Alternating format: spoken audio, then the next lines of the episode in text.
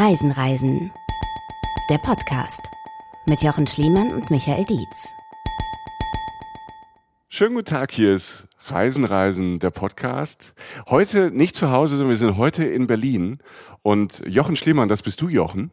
Ahoi, liebe Menschen. Mein Name ist Michael Dietz. Wir sind nicht allein. Wir haben einen Gast und er ist, er ist aus Berlin.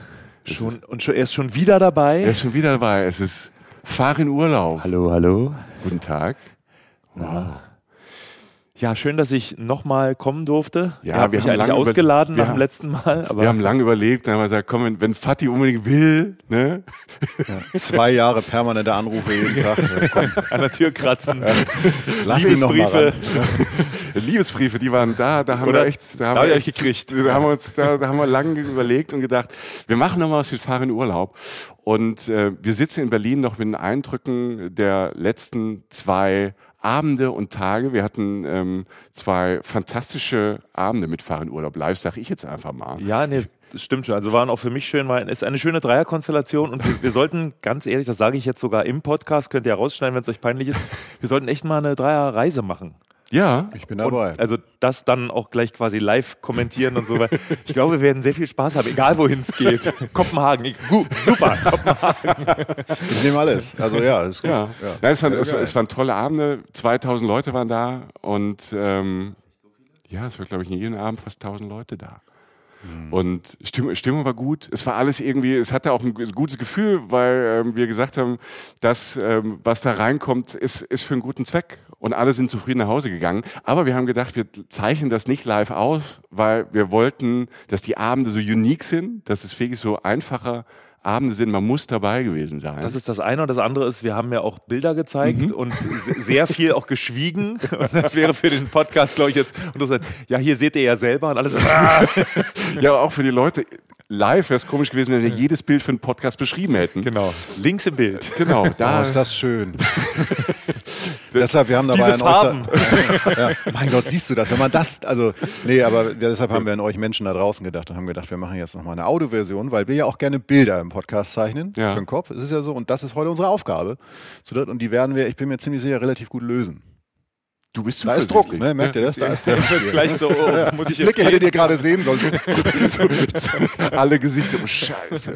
Darauf war ich nicht vorbereitet. Gut. Ja. kommen wir zum Punkt. Genau. Nein, der große Punkt, ähm, das Thema bleibt das gleiche. Wir, wir gehen Expedition? Expedition nach Äthiopien. Ja. Und ähm, das Tolle ist, wir reden über ähm, eine Expedition, die sechs, sieben Wochen lang war und äh, nach Äthiopien ging. Äthiopien ist groß. Willst du uns mal erzählen, wo du genau hingefahren bist? Ich, vielleicht fange ich erstmal an, mit wem ich gefahren bin. Ja, oder sehr gerne. Also, Ja. Ja, weil, Ja. also ich war bereits einmal im Rahmen einer sehr langen Afrikareise, äh, die ich größtenteils mit dem eigenen Fahrzeug gemacht habe, bis ich es dann zerstört habe, äh, war ich auch in Äthiopien und habe dort, weil mein Auto halt nicht mehr ging, einen Fahrer und einen Guide gesucht. Und äh, der Guide hat sich dann schnell als äh, ja, Labertasche rausgestellt und hat mich mit dem Fahrer allein gelassen. Und äh, das war totaler Glücksgriff, weil der Fahrer war viel besser, als der Guide jemals hätte sein können. War also Fahrer, Guide am Anfang und ist dann innerhalb von sechs Wochen wirklich zu einem Freund geworden. Das war Zegai. Und ähm, mit Zegai bin ich erst durchs ganze Land gefahren und habe so diese übliche, diese Steinkirchenrunde gemacht und war im Norden, also da, wo jetzt der Bürgerkrieg stattfindet, oder der größte große Teil des Bürgerkriegs in Tigray. Und im Westen und ganz zum Schluss sind wir kurz in den Süden gefahren und waren im Tal des Omo, das ist ein Fluss dort, und haben hauptsächlich die Mosi besucht und äh, noch ein paar andere Stämme, der, die in der Reihe, äh, in der, in der Ecke leben, also die Dasinec und die Hama zum Beispiel und die Karo. Und ich fand die Mosi am faszinierendsten, einerseits als Menschen, weil die, die berühmten Tellerlippen habe ich zum ersten Mal gesehen und ähm, als Fotograf natürlich auch, also ga- ganz sensationelle Motive und bin mit Zegai im Kontakt geblieben und habe dann irgendwann Bilder der Soma gesehen und habe gesagt, Zegai, ich würde gerne mit dir die Soma besuchen. Da sagt er, die Soma sind wirklich weit weg. Das, da können wir mit einem Auto nicht hinfahren. Wenn das Auto liegen bleibt, da hilft uns keiner. Wir brauchen zwei Fahrzeuge und es wird also eine richtige Expedition. Kostet also Geld. Und ich so, Zegai, mach einfach mal, organisier mal. Ja. Und das hat er dann gemacht. Und über diese Reise reden wir heute. Du hast eben gesagt, du hast ein Bild von Soba gesehen. Genau. Dass dich geflasht hast, das ist, sagst du ja, Jochen, auch manchmal, du siehst ein Bild von irgendwas und sagst, ich habe nur das Bild gesehen, ich weiß, weiß Ich von musste nichts. dahin, Ja, genau. Und da- das hat dich getriggert, einfach dieses Bild. Das war ein Junge, der hatte, der hat sich mit Blumen geschmückt. Also hat auf dem Kopf ein, so ein Geflecht aus Blumen gehabt und hatte auch ein bisschen Farbe im Gesicht. Also ganz so, also wenn sich jemand hier ganz viel Mühe gibt, ein Kind auffällig herzurichten, so zu schminken, keine Ahnung. Wir, wir, wir führen heute ähm, die vier Jahreszeiten auf und du bist der Frühling und Ja. du kriegst jetzt Blumen ins Haar. So. Und das war halt ein kleiner schwarzer Junge, der so aussah, als würde, würde er das öfter machen. Und dann habe ich halt ein bisschen auch über die Soma gelesen. Das war ein, ein Schweizer Fotograf, dessen Name mir nicht einfällt. Der hat da wohl ziemlich viel Zeit verbracht. Und ich fand jedes einzelne Bild faszinierend. Und äh, die Soma gehören auch zur Suri-Familie, zu der die Mosi auch gehören. Also es gibt auch Menschen mit Tellerlippen dort. Und ich dachte so, ey, ich will dahin, Kombi. wie gesagt. Ja, die Und- Kombi. Und ein so ein Bild entspinnt dann all das, was folgt, muss man sich Genau. vorstellen. Du siehst Ja. ein Bild und dann geht das los. Dann bist du ja, so wie wir dich jetzt schon ein bisschen kennenlernen durften als Reisenden, ähm, bist du auch, ich will nicht sagen manisch, aber wirklich Aufwand, auf, nein, aber Aufwand zählt nicht. Du setzt dich dann, glaube ich, an den Rechner und recherchierst dich erstmal Genau. in Orbit. Also heutzutage geht das ja alles recht schnell. Als ich damals das Bild von der äh, Moschee in Jenne gesehen habe, In Mali, da ja. wusste ich überhaupt nichts und wusste auch nicht, wo jetzt anfangen. Und das war dann echt so, ich bin in die Bibli- Bibliothek, haben sie Bücher über Mali, so Mhm. über die Lehmarchitektur da. Ja, Moment, dann war ich tatsächlich in so einem Kunstbuchladen, der hatte was. Der hatte Mhm. ein Buch über Lehmarchitektur, da war auch Mali drin. Und da war ich, also nachdem ich das Bild gesehen habe, ich glaube drei Monate später war ich da mit dem Motorrad. Also es, es geht dann auch echt schnell, wenn es sein muss. Bei den äh, Soma hat es jetzt etwas länger gedauert. Ich glaube, wir haben ungefähr ein Jahr Vorbereitungen gehabt, weil das hat alles Zigei gemacht, weil es nützt nichts, wenn ich versuche aus Deutschland einen gebrauchten Geländewagen in Äthiopien zu organisieren. Also das Land funktioniert anders, ich spreche auch nicht mal Amarisch. Und hat also alles Zigei gemacht, also die Ehre gebührt komplett ihm. Das heißt, du hattest ihn, weil du ihn von der ersten Reise kanntest, von Genau. der ersten gemeinsamen Reise und ihr habt dann über E-Mail, über Telefon... Über E-Mail. E also ich habe ihn, ich glaube, ich zweimal angerufen, aber das meiste haben wir über E-Mail gemacht. Das, Okay. geht. das Lustige ist, sein Englisch ist solide, aber jetzt nicht ausufernd. Und plötzlich kamen so Mails, so, Jan, it's so good to hear from you. Und ich so, Zigei war sein Sohn. Sein Sohn hat quasi die Kommunikation übernommen Okay. dann und hat zwischen mir und Ja. dem Vater vermittelt. Also, weil sein Sohn lernt gerade Englisch und scheint sehr sprachbegabt zu sein. Das war echt so von einer Mail zur nächsten. Also die erste Mail war so, Jan, I think I found car, um, contact me soon. Und die nächste Mail war so, Jan, so good to hear from you. Nice. I've made progress.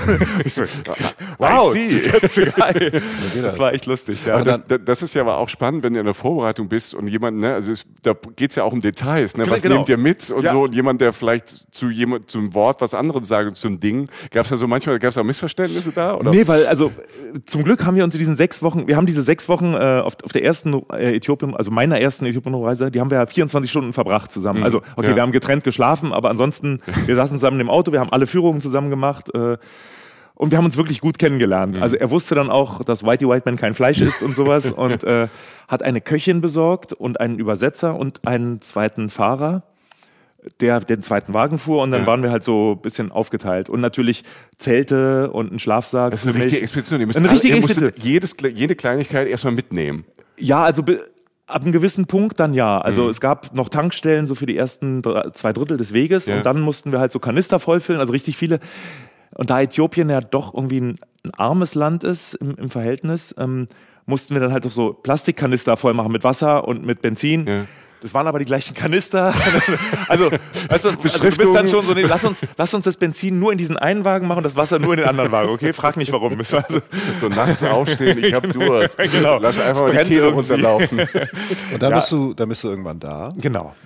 Und dann am Abend vorher hast du Bock, bist du aufgeregt, hast du Sorge? Also was ist das so für dieses Gefühl, wenn es jetzt endlich losgeht? Also wenn es endlich losgeht, ich bin, ich, ich weiß mittlerweile bei dem, Ka also meine Hauptsorge galt dem Kameraequipment, weil ich wusste, ich kann mich auf ca. hundertprozentig verlassen und man kann auch gut improvisieren. Also es gibt noch ein paar Städte unterwegs und ich habe gewusst, äh, dass wenn wir jetzt merken, oh, das fehlt, dann hätten wir das Ja. noch vor den Soma gekriegt. Aber nichts, was Kameraequipment angeht. Das heißt, du fragst dann wirklich nochmal, okay, habe ich genug Akkus dabei? Ähm, Solarladegerät für die Akkus, weil es gibt ja keinen Strom Ja. und so weiter. Ähm, und auch sonst, wenn jetzt das Solarladegerät kaputt geht, was kann ich dann machen? Wir haben dann tatsächlich eine Solarladestelle in, in einem Somerdorf gefunden, äh, weil einer ein Handy hatte. Es gibt kein Netz da, aber er hatte ein Handy. Weil wenn er dann mal unterwegs ist, dann kommt er halt irgendwann an einen Punkt, wo er Empfang hat und da konnte ich dann tatsächlich noch Akkus nachladen. Also das war tatsächlich eine große Sorge. Habe ich genug Speicherkarten und äh, wie funktioniert mein Computer? Also noch ein extra Ladebatterie für den Computer. Also lauter so Technikkram. Um, meine, um mich selber habe ich mir keine Sorgen gemacht. Weil also ich habe meinen Kulturbeutel für Reisen, der, der steht einfach. Der wird nach jeder Reise aufgefüllt und ist dann immer reisebereit. Stück Seife, Zahnbürste, Fell.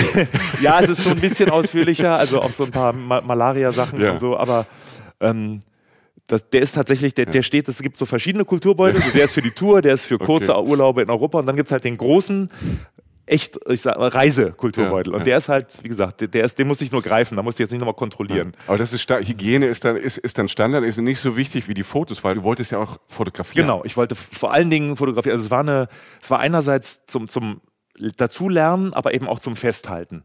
So. Wie ist es denn, wenn man dann, dann fährt man los und ähm und lernt die Crew kennen quasi aus der Zügei. Genau, ja, ja also dass man lernt sich kennen mhm. und, und, wie war denn so der erste Tag? Also man sagt Hallo und dann fährst du ja in das Land rein. Ich meine, du warst jetzt vorher schon mal da, aber beschreib doch mal für uns, wie das da aussieht.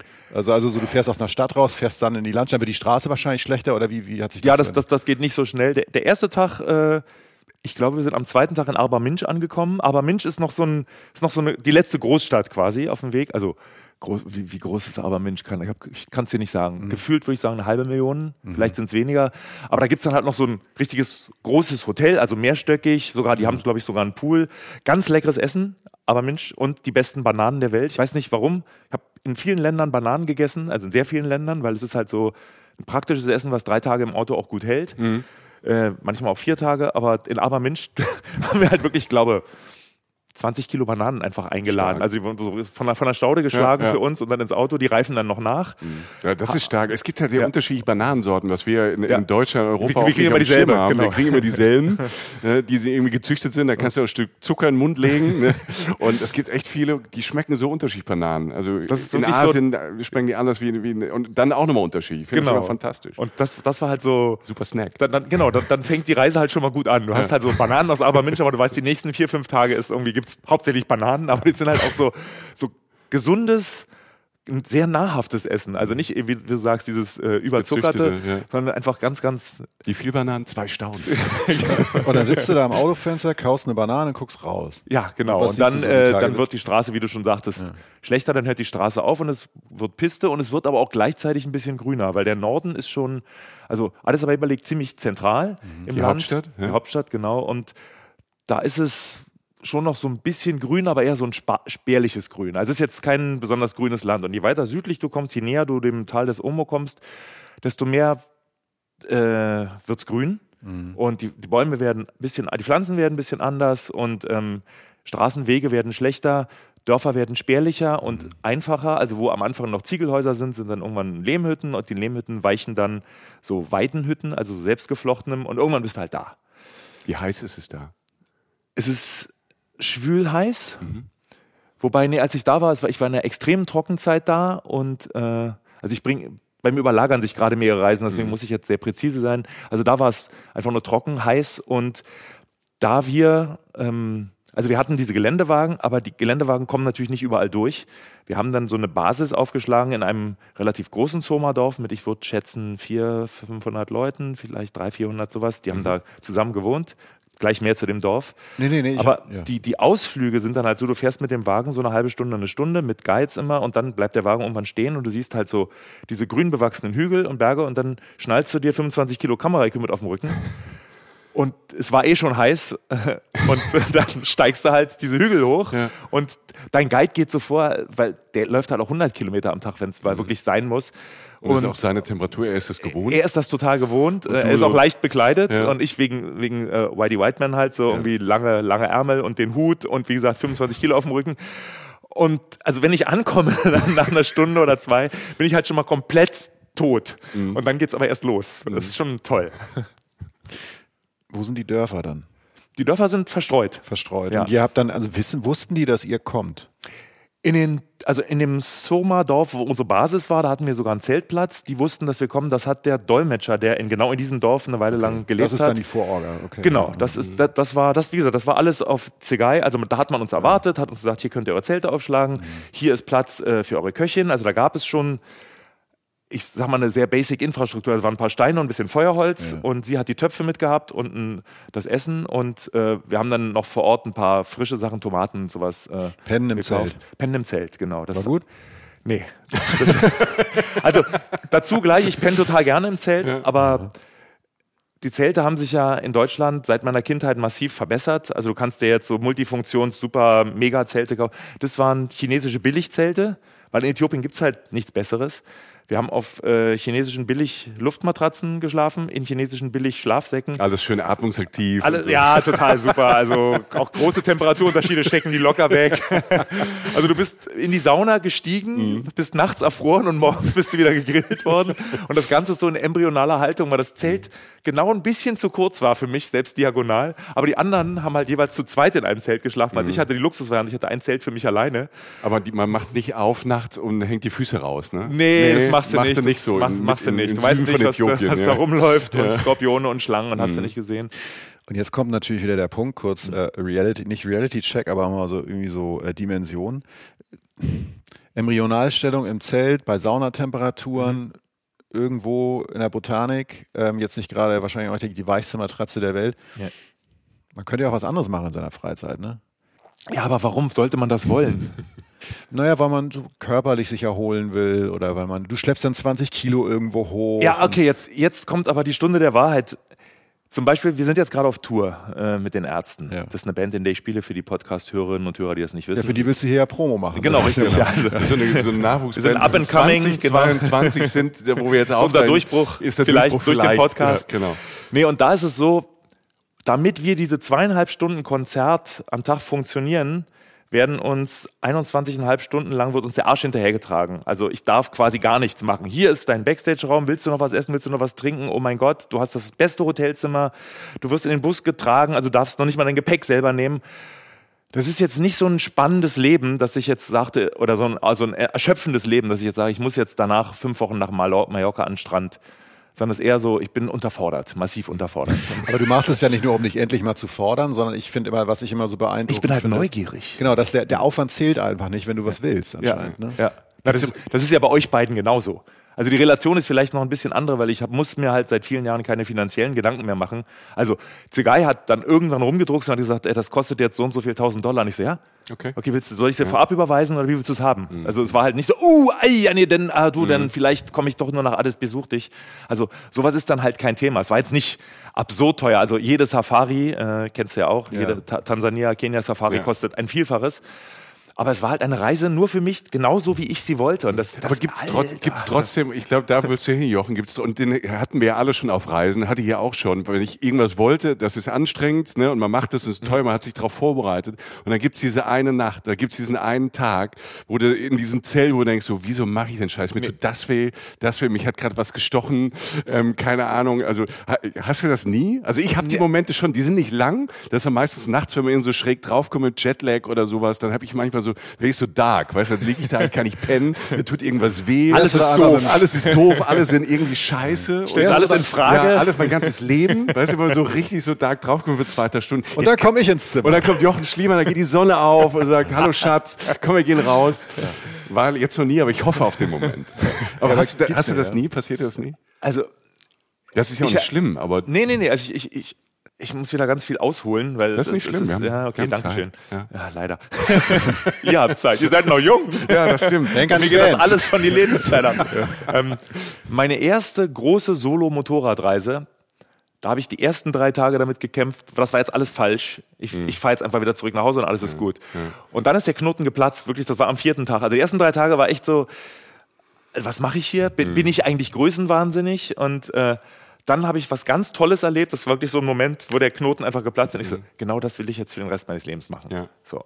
Ich finde ja die Momente für Reisende und auch für Leute, die es vielleicht noch nicht getraut haben, deshalb machen wir den Podcast ja auch. Das ist ja auch so ein genau. Hau-up, so ein bisschen Macht so das, genau. Ja. Macht das, auch wenn es manchmal so, auch von Weitem, wenn man so plant. Man kriegt ja manchmal vielleicht so Schiss, wenn man noch nicht so viel Erfahrung hat. Ah, schaffe ich das jetzt alles? Kann ich da hin? Was sind es da für Tiere oder hinher? Und wenn du da anfängst, es gibt so Momente, aber die sind es wert, über den Punkt drüber zu kommen da kann ich jetzt eins meiner schönsten Erlebnisse erzählen, was genau so ist. Mhm. Ähm, ich habe mal eine Reise gemacht von Kamerun runter bis nach Namibia und dann äh, weiter hoch bis das war die erste Reise, wo ich nach Äthiopien gekommen bin. Mhm.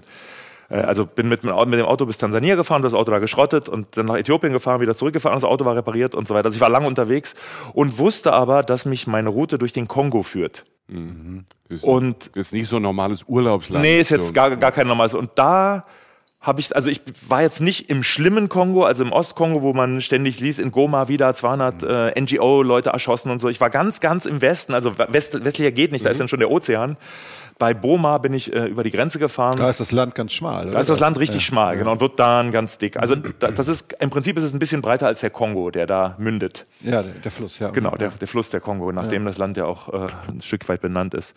Und ich habe mich vorher, es gibt so ein paar Foren für Wahnsinnige, wo halt Leute, die so, die, Gründer fahren in Urlaub. nee, nee, nee, gar nicht. Da bin ich tatsächlich nur Zecke und Nutznießer Okay, und, ja, ja. und lese mir das alles durch. Und ich wusste, es gibt diesen einen Grenzübergang, ähm, den ich von Cabinda aus nehmen musste. Cabinda ist eine angolanische Exklave. Also ich komme von Kongo Brazzaville, fahre nach Cabinda, was auch schon nicht so ganz einfach ist, und dann von Cabinda, dieser Exklave, ähm, in den Kongo rein. Und über diesen Grenzübergang, da gibt es nur diesen einen. Und alles andere hätte bedeutet, dass ich einen riesen Umweg fahren müsste durch Pisten, wo alle gesagt haben, wir brauchen drei Autos, weil zwei immer stecken bleiben und das dritte kann dann das eine ausziehen. Ich war alleine, ganz allein unterwegs. Und ich habe von diesem Grenzübergang gelesen, ein Pärchen war da 24, nee, 48 Stunden an dem Grenzübergang, weil die den ganzen Wagen auseinandergenommen haben. Und das war dann so, dass einer immer im Wagen sein musste, damit drinnen nichts geklaut wird und einer draußen stehen musste, damit draußen nichts geklaut wird. Und die Leute waren super aggressiv und es war, muss ein absoluter Albtraum gewesen sein. Ein anderer meinte, er wäre wieder zurückgeschickt worden und. Das war also, das war Schwierige Grenze. Du weißt nicht, kommst du rüber, du weißt nicht, was mit dir passiert. Und ich hatte, das war so quasi, auf dieser ganzen Reise war das so der Angstpunkt. Ich wusste so, okay, das, das wird jetzt ganz, ganz, ganz schlimm. Hab die zwei Nächte vorher irgendwie quasi nicht geschlafen. Und ähm, komm dann aus Kabinen raus. Da gibt's, also das sind, sind nicht so Grenzen wie bei uns in Europa, dass es quasi einen Posten gibt. Es gibt zwei Posten. Du hast zwischen den beiden Posten hast du so, in dem Fall glaube ich, zwei Kilometer Piste, wo nichts ist. Und dann kommt halt der, der kongolesische Grenzposten. Und ich rolle so wirklich, also mit, mit Magen also am, am, am Anschlag, so von wegen so, oh mein Gott, was wird das jetzt? Rolle auf diesen Posten zu und da kommt so ein Soldat auf mich zugesprintet, lacht mich an, haut auf meine Reifen und sagt, Sasse und Penne. So, das ist mal ein Reifen. Ich habe ja diese, diese riesen, äh, hast du nicht gesehen, Geländereifen. Also was gibt's in Afrika nicht zu kaufen. Also vielleicht Okay. in Südafrika und vielleicht noch in Namibia, aber da, wo ich war, gibt's solche Reifen. Da gibt's halt alte chinesische kaputte Reifen und nicht so quasi nagelneue. Und das da war irgendwie so ein gutes Zeichen. Der hat sich halt gefreut, mich zu sehen. Und der nächste, der auf mich zukam, also ich übersetze das jetzt gleich, weil mein Französisch ist jetzt nicht so äh, sehenswert, der sagte so, hallo, ich bin, weiß den Namen jetzt nicht mehr, Jean-Jacques oder so, du hast bestimmt von mir gelesen im Internet, ich helfe den Leuten hier an der Grenze und ich so, du bist, ich habe natürlich nichts von ihm gelesen. Und also, um es jetzt kurz, ja, original, um es jetzt kurz zu machen, ich war nach 20 Minuten über diese Grenze rüber, das war die schnellste Grenze auf der Reise. Okay.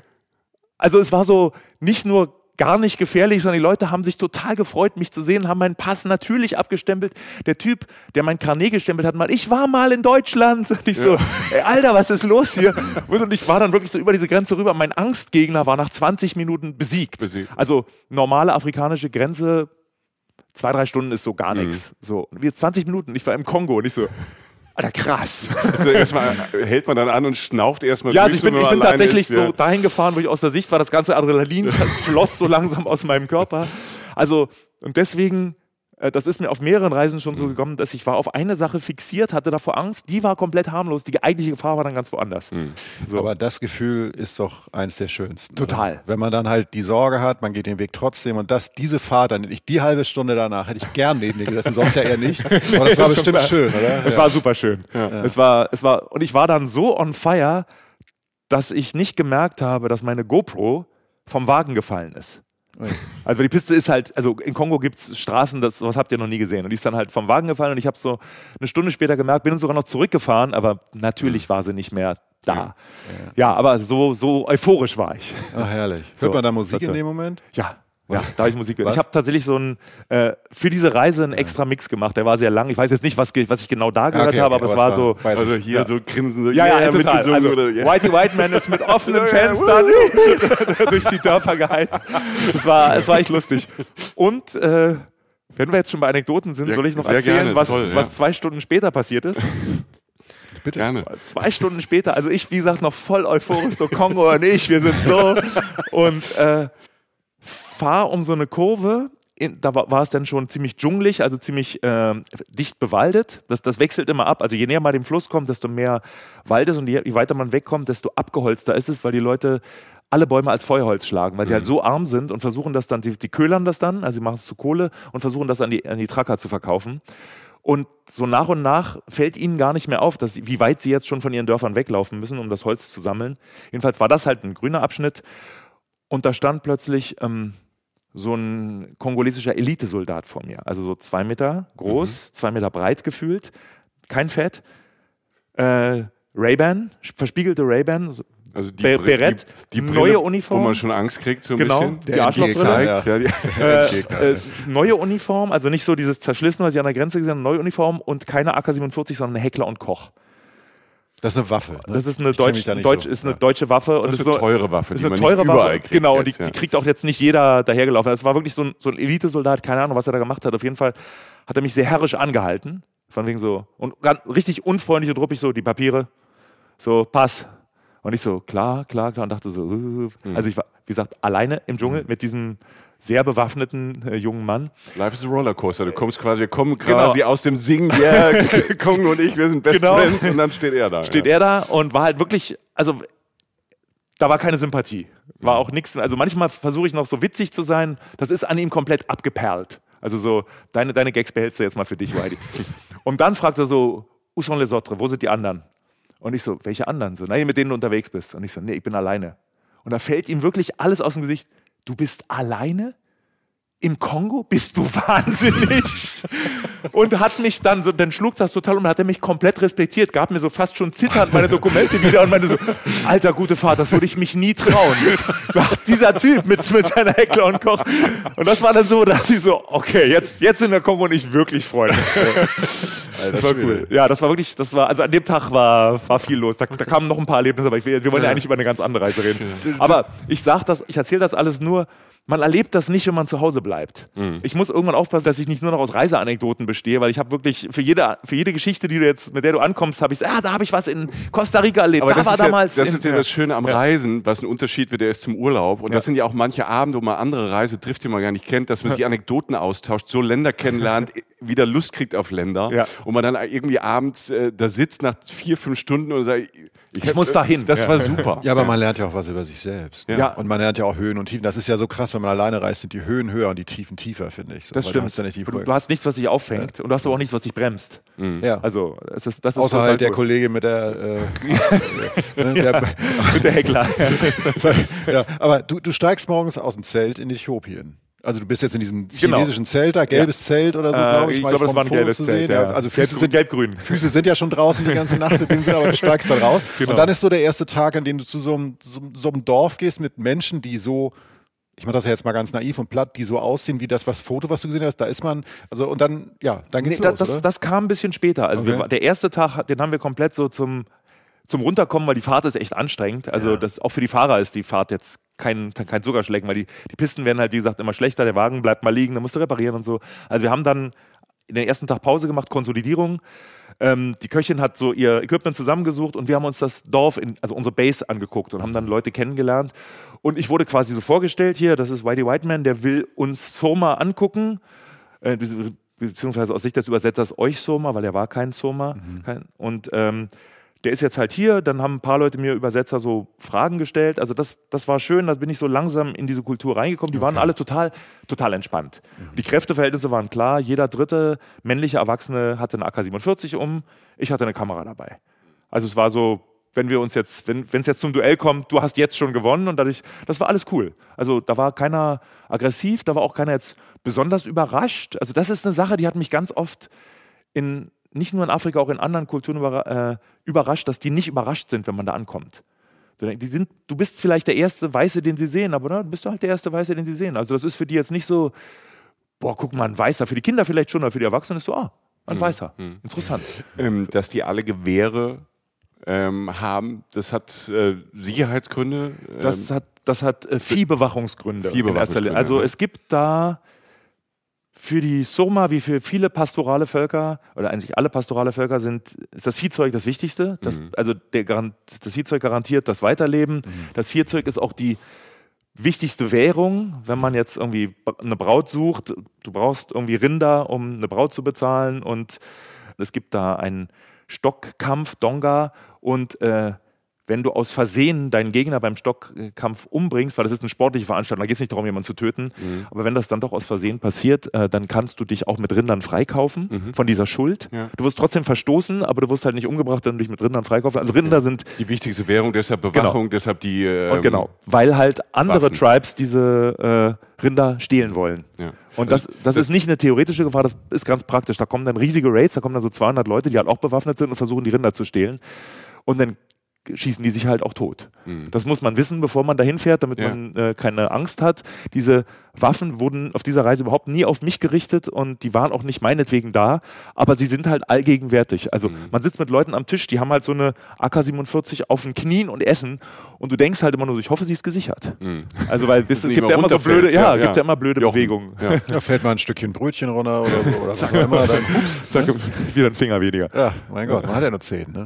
Ja, okay. Und da hast du dich akklimatisiert. Aber irgendwann kommt man an dem Moment, wo man die Menschen trifft, die äh, dich optisch so beeindruckt haben. Genau. Und jetzt, ja, erzähl mal. Also wie, wie war das? Wie, also wie- hast du das wahrgenommen? Äh, du kommst in so ein Dorf, siehst dann sowas und, und wie sieht das aus? Versuch's mal. Also äh, das ist ja wahnsinnig schwer in Worte zu fassen. Wir haben jetzt ja schon ein paar Bilder gesehen. Das ist ja, un, ja unglaublich schön, wird euch da draußen nichts bringen, aber wir versuchen das mal irgendwie in Worte Ich, ich zu kleiden. versuch's mal. Also die erste, der erste Ausflug, die erste Unterexpedition, keine Ahnung, ging an ein äh, Familiendorf. Also da war eine Großfamilie, das waren 10, 12 Leute. Und die waren auch relativ nah an der Piste, also da musste ich nicht so weit schlepp, schleppen. Und wir kamen da an und jemand hatte ihnen am Vortag gesagt, weil wir haben halt uns am Vortag unterhalten, wo wollen wir hin? Und dann ist offenbar jemand hingelaufen, waren ja nur 30 Kilometer oder so, und hat denen gesagt, morgen will jemand kommen. Dann wurde ein Preis vereinbart, weil, also man kann wahrscheinlich auch einfach hinfahren und versuchen, Leute zu fotografieren und dann schnell wegzufahren, bevor sie sauer werden. Aber das ist natürlich nicht mein Stil und äh, mit offenen Karten gespielt. Ich bin da, um Fotos zu machen. Die sollen ja auch was davon haben. Und wir können jetzt nicht so viel sinnvolle Sachen mitbringen wie, keine Ahnung, ähm, Wundversorgungsmittel oder sowas. Aber wir haben halt endlich Platz. Und deswegen, das, das Einfachste ist halt, Geld mitzubringen. Ist nicht schön, ist nicht romantisch, aber und dann wird halt quasi ein Preis vereinbart. Und damit ist dann aber auch alles fein. Normalerweise, es gab dann später mal Stress in einem anderen Dorf. Jedenfalls sind wir dann da hingekommen. Das muss man sich so vorstellen, da stehen ein paar Nutzpflanzen. Also bei uns wären es so bestellte Felder, aber die Soma bestellen jetzt nicht großartig Felder. Die pflanzen so das, was sie brauchen, um ihre Behausung an. Aber nicht so wie bei uns so anal fixiert, so hier darf nur Weizen stehen und Ja. nichts anderes. Da steht halt dann zwischendrin steht Weizen und dann stehen andere Sachen und sie können es trotzdem ernten. Also diese etwas entspanntere Art der des, des äh, Gartens, so des Nutzgartens. Des Nutzgartens, ja. Und ähm, also es ist sehr, sehr, sehr grün. Und die Familie ist natürlich schon so ein bisschen neugierig. Und die Kinder haben sich schon so ein bisschen zurecht gemacht. Aber jetzt nicht extra für mich, sondern eher so, naja, mal gucken, was jetzt passiert. Das ist, das ist so eine sehr lockere Atmosphäre. Sind, noch ganz kurz, das sind Hütten. Hütten, das sind nur Hütten. Ja, selbstgebastelte Hütten. Selbstgemachte Hütten. Genau, Ja. aus, aus dem Baumaterial, also eine Struktur aus Holz. Kommt alles aus der Natur. Kommt alles aus der Natur, Ja. geht auch alles in die Natur zurück. Da ist nichts, was nicht äh, natürlich ist. Also Kleidung, selbstgewebte Kleidung, Kleidung habe ich da nicht Mhm. gesehen, sondern das sind äh, schon, die kaufen irgendwo Stoffe oder tauschen sie vielleicht auch ein, weil viele haben auch jetzt, also sehen nicht so aus, als ob sie irgendwie Bezug zu Geld hätten. Mhm. Ähm, wenn das Familienoberhaupt Geld will, dann ist das, wird das wahrscheinlich auch gleich direkt in Rinder umgerechnet oder Ja, in, in, ja. in äh, Nahrungsmittel, keine Ahnung, auf jeden Fall. Wir, wir zahlen halt an jemanden Geld und was die damit machen, erschließt sich mir nicht, weil da gibt es keine Läden, die man innerhalb von zwei Tagen erreichen könnte. Also du brauchst, ich glaube, die laufen jetzt deutlich schneller und ausdauernder als wir, sage ich jetzt einfach mal, als wir drei. Ja. Aber ich glaube, drei, vier Tage musstest, müsstest du laufen, um das Geld irgendwie tatsächlich an Mann zu bringen. Von daher, das, das weiß ich nicht. Da müsste ich länger mal da bleiben, um das wirklich rauszufinden. Ähm, jedenfalls kommen wir dahin. Alles ist äh, mehr oder weniger selbst gebastelt. Es gibt ab und zu mal so einen metallenen Topf, aber das meiste, also zum Beispiel Mehl wird gemahlen mit zwischen zwei Steinen. Äh, das, das selbstgepflückte Getreide. Und dann ist halt ein Lehmofen da. Und also alles ist selbst gemacht. Das Wasser kommt aus dem Fluss, ist natürlich nicht in irgendeiner Form gefiltert, wird einfach so, Brunnen habe ich da auch nicht gesehen, das haben sie aus dem Fluss gezogen. Und dann entspinnt sich mit dem Dolmetscher so ein kleiner Dialog. Also ich stelle denen halt neugierige Fragen. Wie macht ihr das? Wie macht das? Wie, wie geht das? Ähm, woraus ist die Farbe? Ja, die Farbe ist aus den Pflanzen und aus den Pflanzen, also die Farbe, mit der sie sich schmücken. Und wenn ich so das Gefühl habe, dass sie jetzt so fein mit mir sind, also dass ich jetzt, ich bin jetzt halt da und ich und meine Entourage, weil Zegai läuft ja auch rum und ist ein bisschen mhm. neugierig, weil der ja. ist jetzt auch nicht jeden Tag bei den Soma, der, aber der guckt halt so mehr so wohlwollend im Hintergrund und guckt, dass er mal was zu essen kriegt, weil Zegai isst auch mal ganz gerne. Ja, genau.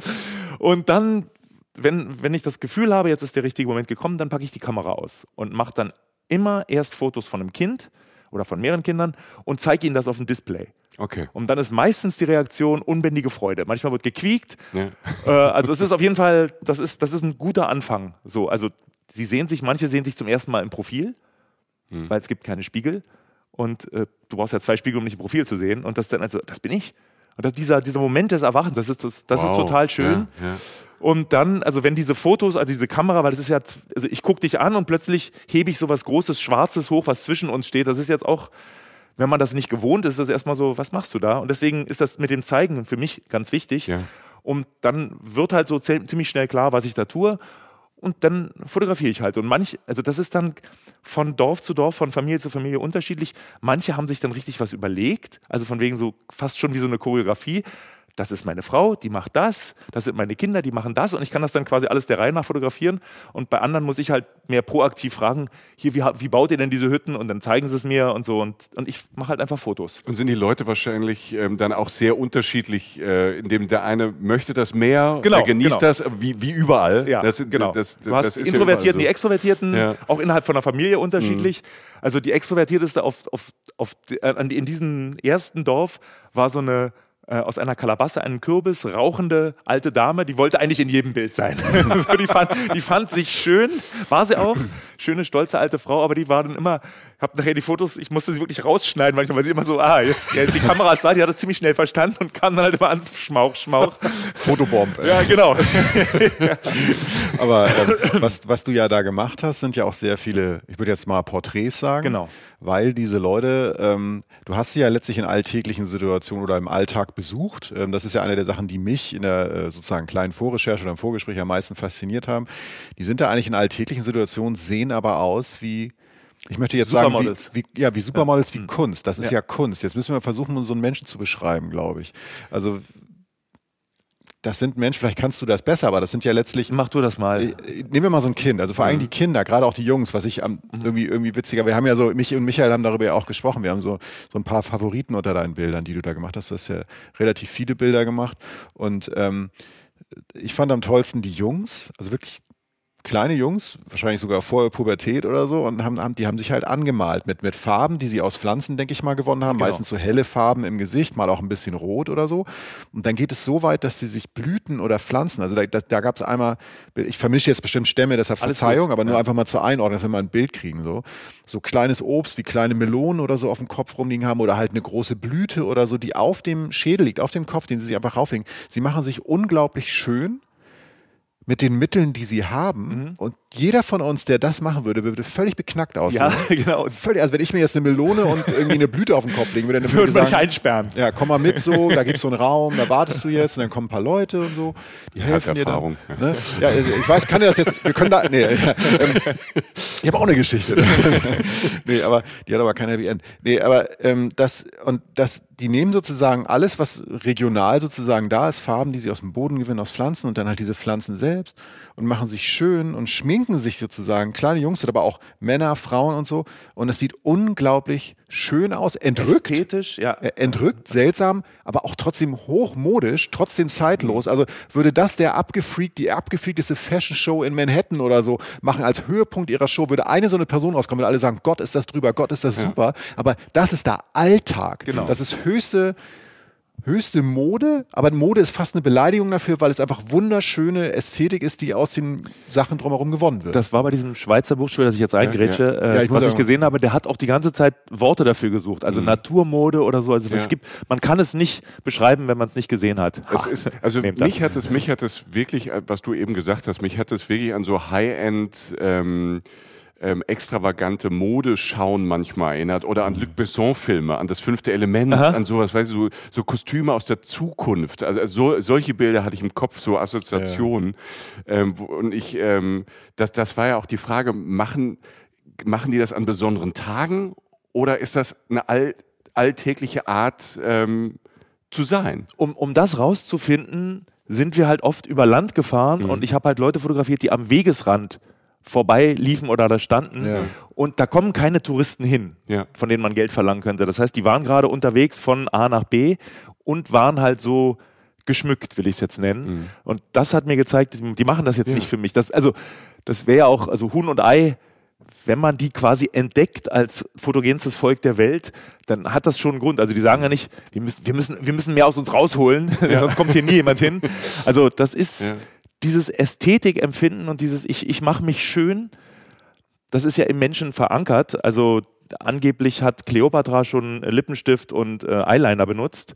Und also der Mensch will sich schöner machen, als er ist. Und er findet sich halt schöner, wenn er was dazufügt und selten, wenn er was wegnimmt. Und das ist da halt mit den Mitteln, die sie haben und mit diesem ästhetischen Verständnis.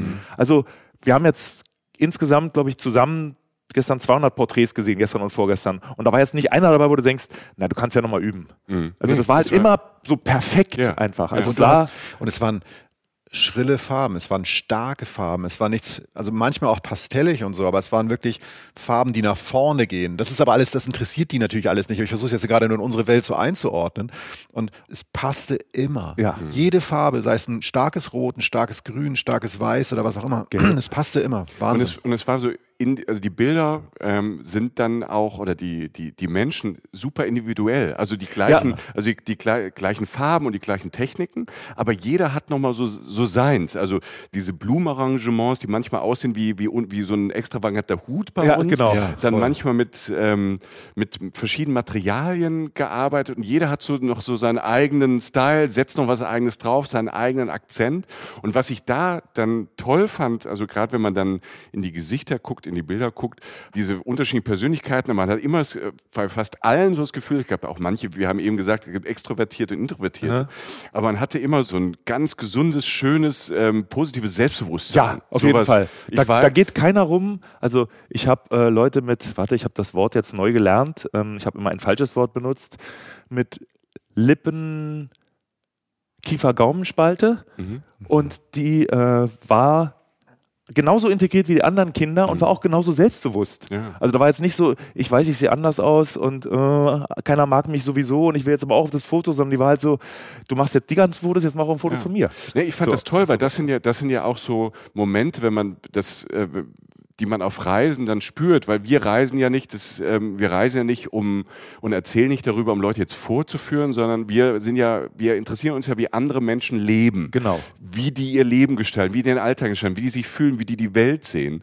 Und da habe ich total viel in dem Sinn mitgenommen, dass die, auch was du gesagt hast, mit der, wo man bei uns vielleicht, wo Leute drauf gucken würden, weil jemand anders ist im Gesicht oder Ja. keine Ahnung, oder ein Bein nachzieht oder was auch immer, oder der irgendwie anders ist. Ähm, bei uns wird da eher so drauf guckt. Da hatte ich das Gefühl, was du eben sagst, das ist einfach, das ist Teil von mir. Ich nehme, nehme mich so, wie ich bin, die anderen nehme mich so, wie ich bin. Ich mach, mach meinen Schmuck, meine Ja. Schminke drumherum und ich bin da. Ja. Und das fand ich, das fand ich so, das, das fand ich toll. Also das hat, das hat mich berührt. die Leute sind unfassbar selbstbewusst. Mhm. Also schon, schon die kleinen Kinder. Es gibt, es gibt die, auch die schüchternen Jungs, Mhm. die sind aber eher schüchtern, weil, ich, wie gesagt, da sitzt ein alter, schwitzender, weißer Mann mit diesen großen schwarzen Das Kisten passiert vor ja auch in Berlin. Ja. Ja, also die, die, die, das haben die halt noch nie erlebt, da sind sie halt manchmal unsicher, aber die sind nicht als Personen unsicher, sind in, mit der Situation können sie vielleicht manchmal nicht einfach die ganz Jungen, aber ansonsten es gab niemanden, der irgendwie Angst vor mir hatte oder sonst irgendwas oder sich geschämt hätte wegen irgendwas. Die waren alle so, hey. Ja. Ja, Und toll. das, ja, ich habe auch das Gefühl, also wir haben ja schon über die negativen Sachen so ein bisschen gesprochen, also dass da halt eben ab und zu auch mal so kleine Kriege geführt werden um, um die Rinder. Wenn jemand krank wird und man kann ihn nicht mit, äh, also der Medizinmann oder die Me- Medizinperson kann ihn nicht äh, heilen, dann ist halt die, es besteht eine hohe Wahrscheinlichkeit, dass er einfach stirbt, auch an Sachen, die, wo man uns sagt, oh, hier, nimm, nimm mal Antibiotika für eine Woche. Die sterben halt oder verlieren ein Auge, verlieren Finger und so. Also das, das ist, ich will das überhaupt nicht romantisieren. Aber abgesehen davon leben die in einer ziemlich heilen Welt. Also weil die Natur das noch hergibt.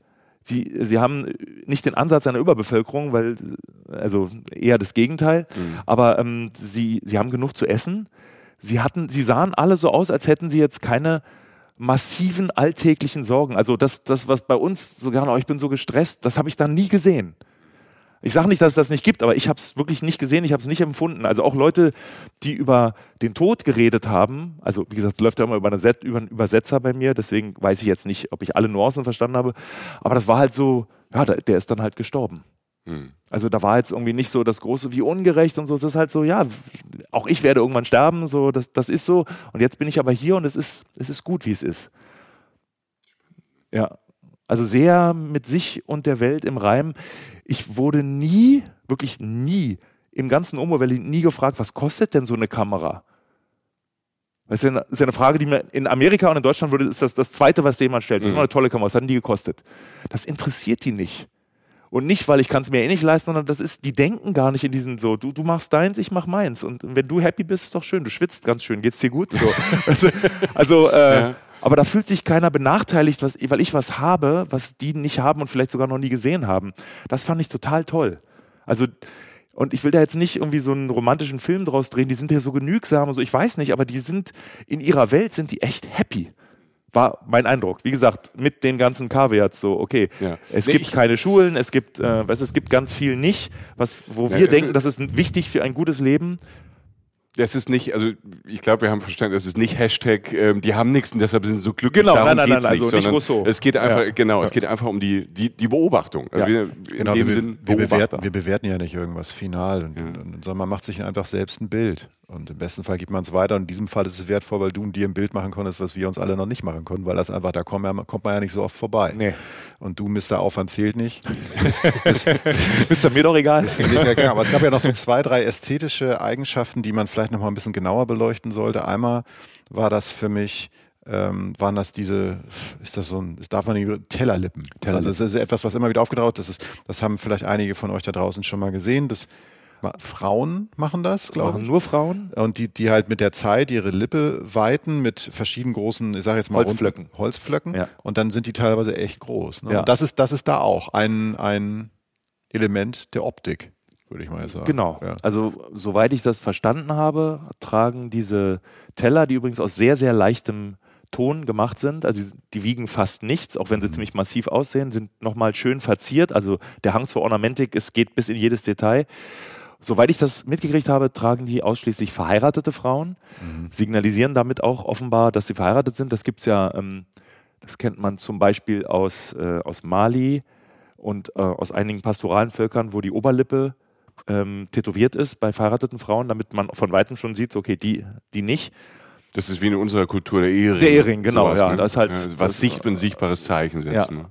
Und ähm, was nicht so schön ist, also wer, wer schön sein will, muss auch bei den Soma und Mosi leiden, dass die unteren Schneidezähne dafür rausgebrochen werden. Also das, Und das macht dann auch die wahrscheinlich die Medizinperson und nicht ein Zahnarzt. Ne? das macht definitiv nicht ein Zahnarzt. Und Ja. das, äh, ich habe mir auch erklären lassen, wie es geht. Also so ein stumpfer Holzkeil, der wird dagegen gesetzt und wird einmal kurz vorgehauen und dann sind die Zähne abgebrochen. Also es macht bestimmt total Spaß. Mhm.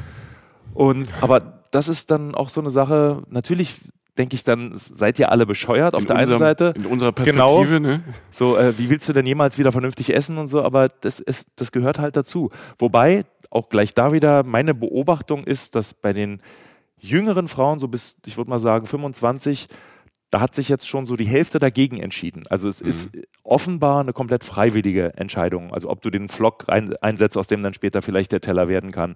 Also manche sagen Ohren ja. Also in den Ohren gibt es auch riesige So Plugs, so, ja, oder? riesige, ja genau, also im Prinzip kleine Teller. Fäng- Fängt auch an mit einem kleinen Flock. Ich habe auch zwei Jungs gesehen, das machen nämlich auch die Männer, diese Ohrflöcke.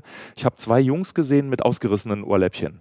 Also die waren schon recht groß, aber dann haben sie versucht, was Größeres reinzustopfen und dabei sind halt die Ohrläppchen ausgerissen. Das heißt, er hat jetzt so zwei Fleischfetzen, die da runterhängen. Hat ihn nicht weiter gestört. Ich fand es ein bisschen so, oh Gott, du Armer, aber ja. Naja, also wer schön sein will, muss leiden oder man fragt sich manchmal, warum. Hier lassen sie sich jetzt gerade alle tätowieren, so in unserer, in unserer äh, Gesellschaft, in der wir so leben. Ne? Das ist ja auch so, das hat ja jetzt keinen sachlichen Sinn, davon lebt man ja wahrscheinlich nicht länger, so denke ich mal. Ähm, das ist ja dann auch so eine Sache, ähm, was einem da dann natürlich auch, also es gibt ja auch sogar tatsächlich hier auch eine gewisse Szene, witzigerweise auch eine Musikszene, wo das manchmal so Hardcore-Szene, wo dann auch mal so Ohrläppchen geweitet werden. Ich will das jetzt nicht nur auf die Hardcore-Szene beziehen, um Mhm. Gottes Willen, aber es gibt ja Menschen, die das auch gerne tun, aus rein ästhetischen Gründen.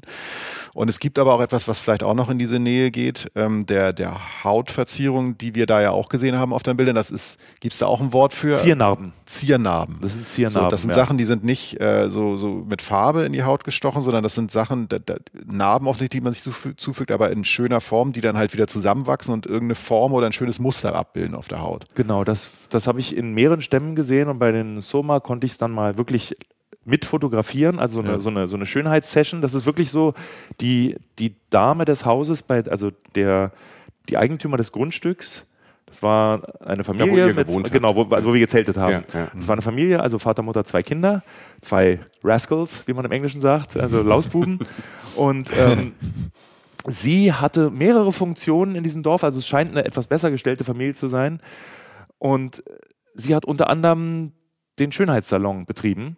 Und das sah so aus, da kam dann halt eine, eine junge Dame aus dem Dorf zu ihr und äh, sie haben gemeinsam ein Muster auf die Haut gemalt. Und sie, äh, also die, und unsere Da- Dame hat dann mit einer Dorne die Haut hochgezogen, also ein ganz, ganz kleiner Punkt und hat das, dieses hochgezogene Hautläppchen mit einer Rasierklinge abgeschnitten, was eine kreisrunde, blutende Wunde gibt. Und im Endeffekt dann eine, also wenn es dann ausgeheilt ist, eine kleine, wülstige, aber kreisrunde Narbe. Wenn man ganz viele von diesen Punkten aneinander setzt, dann ergibt sich halt diese ge- geografische Form. Ich finde es total schön. Also sieht, ist eine der schönsten Ziernarben. Es gibt ja Ziernarben, die einfach nur in die Haut geschnitten werden, auch viel im Gesicht. Das sieht man auch oft in Westafrika, wobei das da mittlerweile verboten ist. Bei den Soma und Mosi ist es, glaube ich, noch nicht verboten. Und selbst wenn es verboten wäre, die lassen sich da, glaube ich, jetzt nicht viel reinreden. Und ich fand das so schön, dass ich das auch machen wollte, bis ich dann gesehen habe, unter welchen nicht hygienischen Bedingungen das hergestellt wird. Und dachte ich so, lass es einfach sein. So. Also das heißt, das wird dann mit der, die Rasierklinge, die wird jetzt nicht wie bei uns, keine Ahnung, wenn ich zum Barber gehe im Bad, da wird ja jede Rasierklinge, die wird bei mir benutzt und weggeworfen. Nee, ne? die wird mit Wasser abgespült, Ja. weil das reicht ja und dann Ja. kommt der nächste Kunde. Okay. Hm. Also, nee, das war mir. Ja, das kann ich verstehen. Achso, und hinterher die Wunddesinfektion bestand darin, äh, dass sie mit Flusswasser ge gereinigt war. Also das Blut wurde abgewaschen, das war's. Okay. Also die sind schon fit, sage ich mal. Also sie haben viel mit, viel mit Keimen zu tun.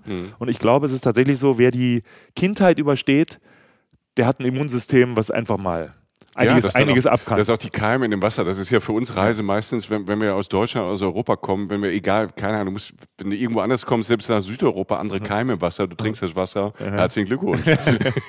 ja, das ist ja meistens mit das Gefährlichste. Das sind ja wirklich wunderschöne Sachen auf der Haut. Ne? Ja. Also wir reden ja immer noch, wenn man von diesen Porträts denk, an diese Porträts denkt, die wir gerade beschrieben haben, dann hat das manchmal auch die Tellerlippe bei den Frauen oder auch bei Männern und Frauen, so wie ich es verstanden habe, die Genau. Ohrgeschichten.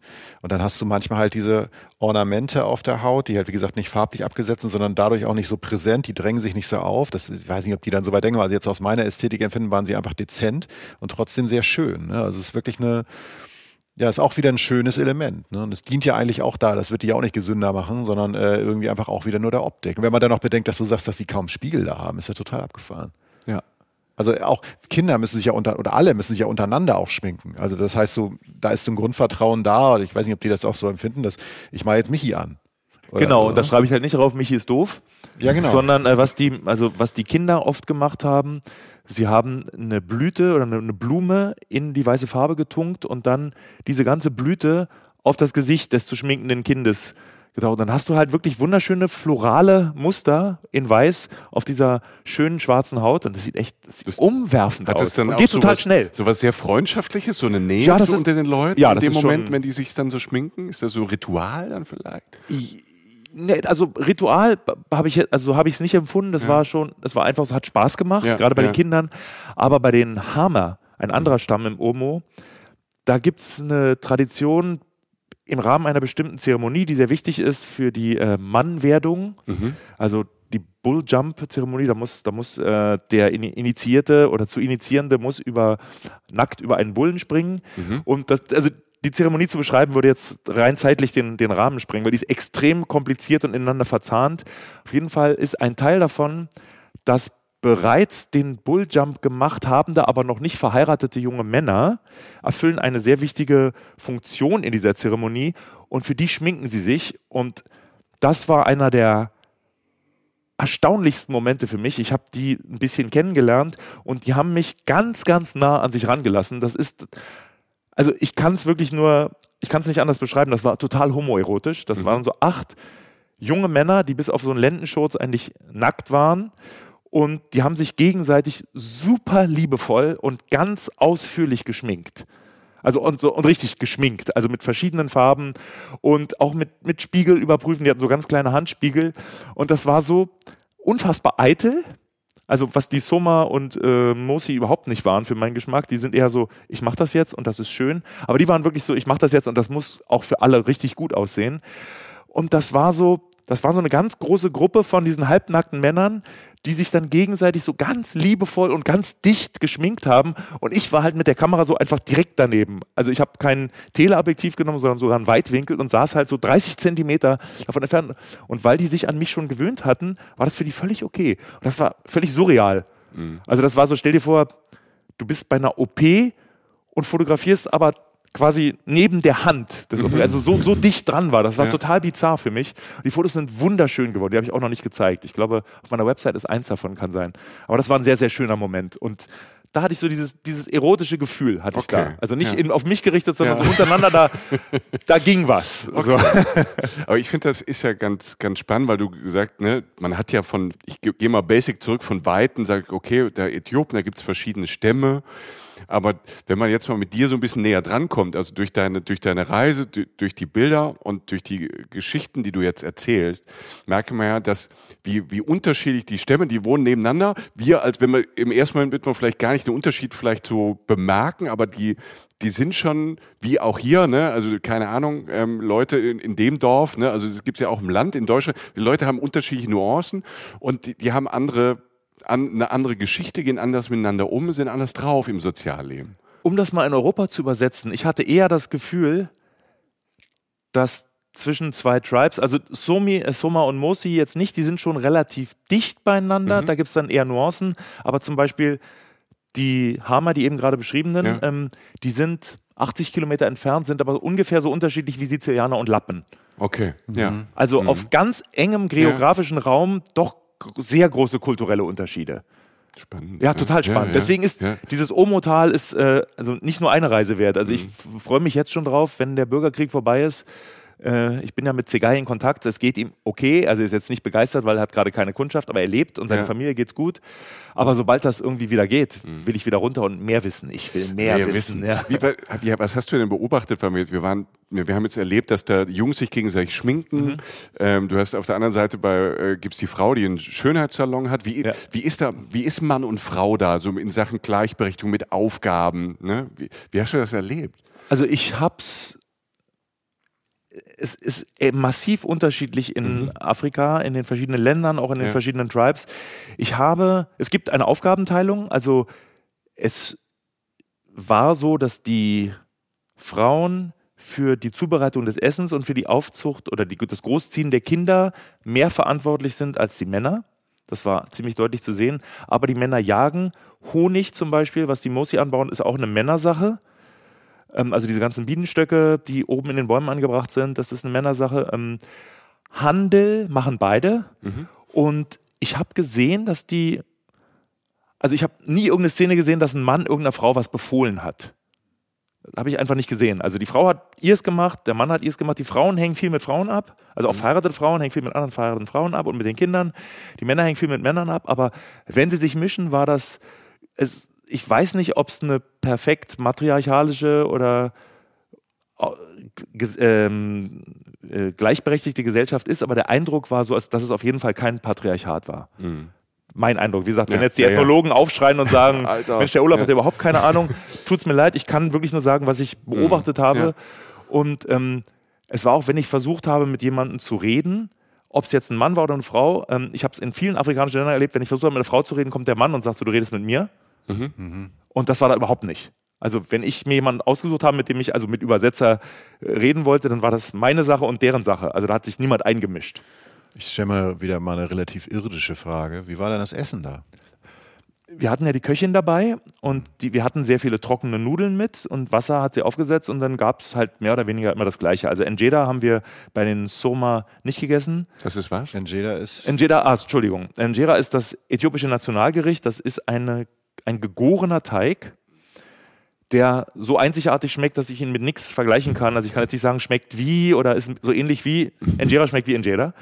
Das ist so ein riesiger Teiglappen, also würde mal sagen, du kriegst bis zu einem Quadratmeter, der wird dann halt so gefaltet auf einem runden Teller, der aber immer noch so 30, 40 Zentimeter Durchmesser hat. Und auf dieser Unterlage werden dann verschiedene an diesem Tag erhältliche Speisen äh, platziert. Das sind dann, wenn man Fleisch isst, sind so verschiedene Fleischhäufchen, dann gibt es sehr viel Gemüse, manches ist etwas schärfer, ähm, manchmal ist es sogar so ähnlich wie Salat, so ein Krautsalat und so. Und man kann auch eine rein vegetarische Version davon bestellen. Das nennt sich dann Fasting in Jeddah, weil kein Fleisch essen ist Fasten. Mhm, okay. So, das, das, das ist halt ein christliches Volk. Das war dann dein Gericht? Das war, das war genau. Ja, die, also ja. in Äthiopien habe ich an normaler, also außerhalb von, diesen, von dieser Expedition, habe ich an 10 von 10 Tagen Injera gegessen. Man isst die sich auch nicht über, weil die, diese, Au- diese Toppings sind immer ein bisschen Ja. anders. Saisonal, regional. ja, und ähm, je ärmer die Gegend, Mhm. desto weniger. Also d- das, das wenigste, was ich mal gesehen habe, waren zwei verschiedene und das häufigste, das größte waren zehn verschiedene. Also und das sind auch zum Teil grundverschiedene Sachen. Und wie man das isst, man reißt dann quasi ein Stück von diesem Boden ab, formt daraus, ja, wie, wie soll man das nennen? Also eine, eine, eine Basis, greift mit dieser Basis sich dann die Toppings, die man will, vermischt das zu einem Ball und steckt sich das in den Mund. Man isst das komplett mit der Hand und es braucht echt Übung. Also die ersten drei, vier Njedas, das sah ich aus und der Tisch. Und wenn man Zigai ist, dann isst man so eine Njeda in 20 Sekunden. Ich habe, glaube ich, so zehn Minuten gebraucht und fand das schon echt schnell. Zigai war immer so, können wir jetzt weiterfahren?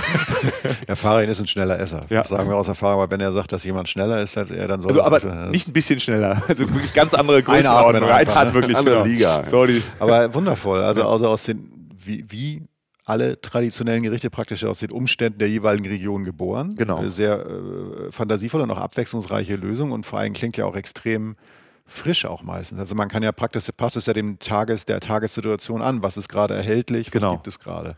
Und es, sie ist tatsächlich lecker. Einfach. Also ich habe ich hab das Glück, dass, ich, dass mir viel schmeckt. Ich bin jetzt nicht so ein mäkliger Esser. Ich esse ich ess manche Sachen gar nicht. Die bestelle ich dann aber halt auch nicht. Aber so ansonsten bin ich offen. Mega. Du hast, du hast eben von dem Honig erzählt, ne? bei uns vierte Mahlzeit, ne? was Süßes mal zwischendurch. essen die denn auch als den, den Honig, wenn du da unter, essen die denn als was Süßes oder nehmen die für Gerichte? Hast du es erlebt? Habe ich nicht gesehen. Okay. Aber ich glaube nicht, dass sie ihn für Gerichte nehmen. Also mein Eindruck war eher so, dass das, das Süße ist das Süße. Okay. Ja. Aber ich habe sowieso, also bei den Tribes habe ich selten Leute essen sehen. Mhm.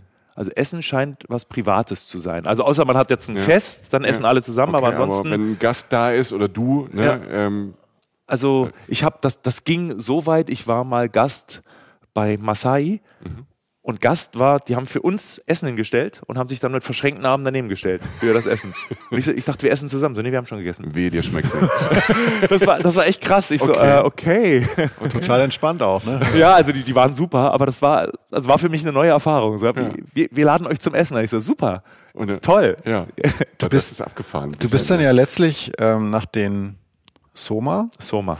Ähm, bist du dann ja noch ähm, zu den Mosi gefahren und noch einem anderen Stamm. Genau. Das Also heißt- es war anders. Ich war erst bei den Hamer und dann bei den Mosi. Okay. Das, das hat hat aber was mit der Wegführung Ja, zu tun. einfach ja. die Route, die sich Ja. anbot. Und so. Das war jetzt so eine insgesamt so unterwegs vier Wochen Tour. Also du warst, glaube ich, insgesamt sechs Wochen, aber so unterwegs unter diesen Stämmen, also, also weg von der Zivilisation, also von Addis Abeba oder so, warst du so vier, fünf Wochen. Sowas, ja.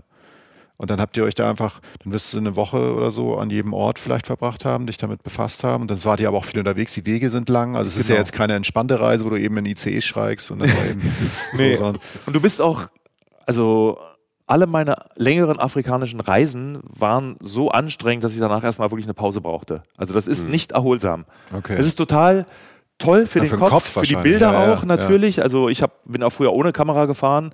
Es ist wirklich eine Flut von neuen Reizen, weil wie, wie du vorhin schon mal gesagt hast, man lernt sich ja selber kennen. Also man lernt, wie weit man gehen kann unter Stress, unter unfassbar Temperaturen, unter Luftfeuchtigkeit, die bei uns ah, auslösen würde. Aber es ist echt anstrengend. Also es ist nicht so, dass man aus Afrika zurückkommt und sagt so, jetzt bin ich aber Jetzt erholt. war Nee, vier bist, Wochen raus. Du bist echt im Arsch. also ich zumindest. Ja, kör- körperlich auf Reisen jeden und Fall. Urlaub. Körperlich, körperlich auf jeden Fall, ja. Ja, interessant. Und dann, ähm, man ist ja, ich meine, ich habe jetzt gerade, du hast es gerade geschildert mit den, ähm, ich glaube, es waren junge Männer, auf jeden Fall Männer, die sich da diese fast homoerotische Erfahrung, oder wie du sie genannt hast, nur jetzt zur Einordnung, ähm, wie weit man da weg ist von zu Hause, ne? Ja, Also du total. bist ja, also weißt du, wir haben am Anfang haben wir noch gesagt, so, du fährst und dann ruckelst ein bisschen oder wir haben so gefragt, das Zelt und so. Und irgendwann bist du in einer Situation, die, weißt du, so, so es gibt so Situationen, da denkt man manchmal, ich bin jetzt am weitesten weg von zu Hause, als ich, als wie ich es mir jemals vorstellen könnte, oder? Also man ist ja wirklich im Kopf ganz woanders, oder? Ja, aber das, das ist wahrscheinlich auch eine Sache, die durch das viele Reisen, die ist komplett automatisch bei mir. Also ich schlepp mein, mein Zuhause gar nicht so mit mir rum. Also wenn ich in Addis Abeba ankomme am Flughafen, dann bin ich eigentlich schon da. Also ich brauche dann nicht noch eine Weile, bis ich wirklich da bin. Ich bin dann da. So. Ähm, es gibt dann, wenn man, wenn man in der Zivilisation ist, liest man ja auch E-Mails und ist immer- oder Skype vielleicht sogar, das ist gar nicht so gut. Und das geht ja da alles gar nicht. Und deswegen ist man noch viel mehr da. Also das, ähm, das, Das doch herrlich, das geht schnell oder? bei mir. Ja, ich fand's super. Ich fand's Also das ist, super. doch, das ist doch fantastisch, Ja. wenn man wirklich völlig raus ist aus allem, Ja. was man sonst, wenn man auch gar nicht könnte. Genau.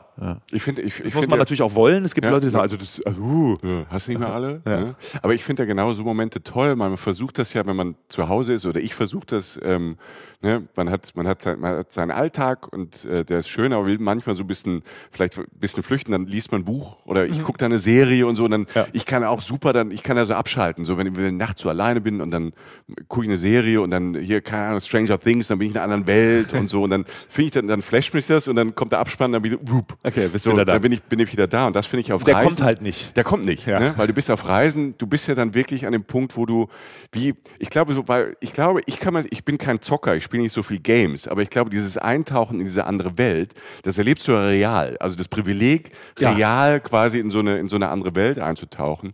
Und das kann man ja in, in das kann man ja, also du, wenn du dann mal in Sommer bist, das ist dann ja schon, sagen wir mal, High Level, in dem Sinne High Level, weil du bist ja wirklich raus, da gibt's kein schnelles Zurück. genau. ne? Ich habe heute Abend Aber Notfall nicht, ja. Mach mal Pause, ne? mal Pause. Und so kann man sich ja, ne, das hat man ja über die Reisen, wir haben uns ja alle, glaube ich, das Reisen so angenähert, Ja. dass Ja. man sich mehr getraut hat und erstmal dahin gefahren und dahin gefahren. Dann merkt man, es funktioniert und dann traut, Traut man man sich noch weiter, was. So. genau. Das ist ja so ein Prozess irgendwie. Ja. Aber ich finde den spannend, auch den Prozess, dass man sieht, also manchmal mache ich auch eine Reise, die ist gar nicht so herausfordernd, weil ich eigentlich Bock drauf habe, das jetzt zu machen und manchmal wieder Bock, okay, mal wieder so, ne, wir, wir haben ja auch schon mal so, so ja, wir müssen mal dahin, da, oh, das ist abgefahren, aber so, uh, da müssen wir aber lang ein bisschen vorbereiten. Ja. Es gibt ja unterschiedliche Art von Reisen, aber man hat ja so, das ist ja, ich finde Flucht immer so, das ist ein falsches Wort und so negativ, aber so dieses Eintauchen, die Möglichkeit haben, in andere Welten und andere Reisen zu gehen, in unserer Welt, es ist ja da. Und noch schöner, wenn, also ich war in diesem so Somerdorf insgesamt, ich weiß es nicht mehr genau, 10 Tage, 14 Tage, also sowas, in diesem einen Dorf immer, also es war unsere Basis, in jeden Abend zurückgekommen. Und das ging relativ schnell so, dass die Leute mich gegrüßt haben. Also ich war dann halt so, ach, da ist er wieder. So, hallo. und dann läuft man da durch und alle, also ich will jetzt nicht sagen, dass ich da jetzt zu Hause war, aber es war halt so, also ich wusste, ah, das ist der, der wohnt da vorne und das, ah, das ist die Frau, mit der haben wir gestern Tomaten getauscht und so. Und alle hatten so ein, so ein, wenigstens so ein Nicken, Lächeln irgendwie. Und dann denkst du irgendwie so, du bist so weit weg, wie du nur sein kannst. Keiner versteht dich. Ich könnte mich nicht mit denen verständigen, also außer so Nicken und Zeichen und so. Das, da bin ich auch ganz gut drin mittlerweile. So, sagte, oh, ah, mm. Aber es war total schön. Also ich habe mich wirklich zu Hause gefühlt. Ohne jetzt, also kann man jetzt natürlich sagen, na, aber du warst da eine, nein, aber das Gefühl war nicht, ich bin jetzt in einer fremden Umgebung, es war einfach so, ich bin jetzt in einer anderen Umgebung, und, aber sie waren mir nicht mehr fremd. Und wir versuchen ja Bilder zu beschreiben, und das ist ein Bild, was man gut beschreiben kann. Nachdem ich begriffen habe, dass ich in diesem Somerdorf sicher bin und nachdem ich auch begriffen habe, dass es da nur kleinere wilde Tiere gibt, die mir also nachts nicht wirklich gefährlich sein können. Ich habe ganz gute Augen. Also ich gehe auch nachts ohne Taschenlampe einfach raus, vor allen Dingen, wenn ich ungefähr die Wege kenne. Und so war ich nachts oft einfach nochmal spazieren, also den Tag so ausklingen lassen. Und es wird ja, wenn es dunkel wird, wird es ja dunkel. Da ist ja nicht so, um, um 24 Uhr machen wir das Licht aus, sondern da, da ist kein Licht. Da gibt es auch, also ich habe keine Kerzen gesehen. Ich kann mir vorstellen, dass sie vielleicht Kerzen haben, aber es gibt halt kein elektrisches Licht und auch keine Taschenlampen und sowas. Ich habe, also es war dunkel. Und das heißt, wenn ich um acht rausgehe, ist es schon genauso dunkel wie nachher um zwei Uhr morgens. Und es gab einen unglaublichen Sternenhimmel, weil keine Lichtverschmutzung. Ja, keine Städte drumherum. Ne? Genau. Ja keine also gar nichts. Ja. Und unter dem Sternenhimmel gab es Millionen von Glühwürmchen helle leuchtende Glühwürmchen, die auch nicht gelb waren, sondern eher so weißlich wie das Licht der Sterne. Und der Unterschied war, dass die Sterne quasi stillstanden und die Glühwürmchen haben sich so ein bisschen bewegt. Und das war, das ging aber trotzdem fließend ineinander über. Und ich bin da durchgelaufen. Ich weiß nicht, ob ihr, ähm, wie heißt dieser bescheuerte Film von Lucas Cameron mit dem anderen Planeten? Avatar. Avatar, genau. Ja. Also ich habe mich ein bisschen wie in dieser Avatar-Welt Ja. gefühlt, weil es war so lichtmäßig, habe ich sowas noch nie gesehen. Äh, und, ich, und ich bin da durchgelaufen Mhm. und die, die Glühwürmchen teilen sich ja auch, wenn man durch sie durchläuft. Also ich war umflossen von Licht und über mir war dieser komplett zugetackerte Sternenhimmel. Also das war eine Erfahrung. Also ich kriege jetzt echt. Gänsehaut, wenn Mhm. ich nur dran denke. Und das war so lange schön, bis ich dann Schüsse gehört habe. Dann, dann, also es gab, es gab den Moment, wo jemand, der ein Mädchen geschwängert hat, ohne sie danach zu heiraten, was bei den Soma gar nicht geht, und der musste dann fliehen und der ist wohl an einem der Abende, wo ich spazieren war, ist der in der Nähe des Dorfes gesehen war, worden und dann haben sie halt auf ihn geschossen. Das, das geht nicht. Also Tabu ist Tabu. Ja, Tabu ist Tabu. Okay. Und ähm, ich dachte halt erst, dass die mich meinen, weil es war halt Das wirklich nahe. du Habe echt Fersen gegeben und hatte auch so eine kleine Taschenlampe dabei. Hab dann so, ich bin's, ich bin so Whitey White Man. Also es gibt, ähm, es gibt dann auch so Ja. schöne Momente, Okay. die dann abrupt enden, aber an allen anderen Abenden war es einfach nur dieses, dieses Wow. schöne Lichterlebnis. Das war echt atemberaubend. Also schon deswegen möchte ich da gerne nochmal hin, weil das habe ich noch nie erlebt.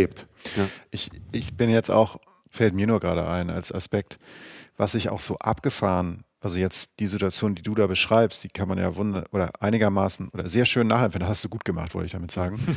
ähm, fand ich toll jetzt, super.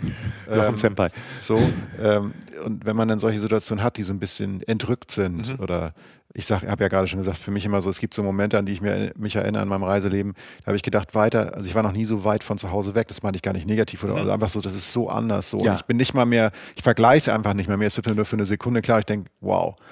Und das Abgefahrene, finde ich, ist, das ist die Realität. Genau. Und das ist, das ist so der letzte Kick. Das finde ich wundervoll. Das ist ja eben nicht, weiß ich, ich kenne mich da jetzt nicht so aus, das LSD oder halt irgendwie ein Bier oder Zocken. Und das will ich alles gar nicht jetzt, ich möchte das jetzt nicht bewerten in dem Moment. Mindestens das Zocken nicht, weil das ja nun auch mit, äh, aber, aber das ist ja die Realität. Du bist ja auf demselben Planeten. Du schaffst, du bist, du bist in Situationen, die völlig entrückt von der Realität sind, wie ich sie jetzt persönlich definieren würde. Aber es ist echt, es ist genauso echt wie das andere auch. Und ich finde, das ist, gibt dann nochmal so einen Kick. Das ist noch viel besser. Was mich nach jeder Reise so fasziniert, ist diese Gleichzeitigkeit.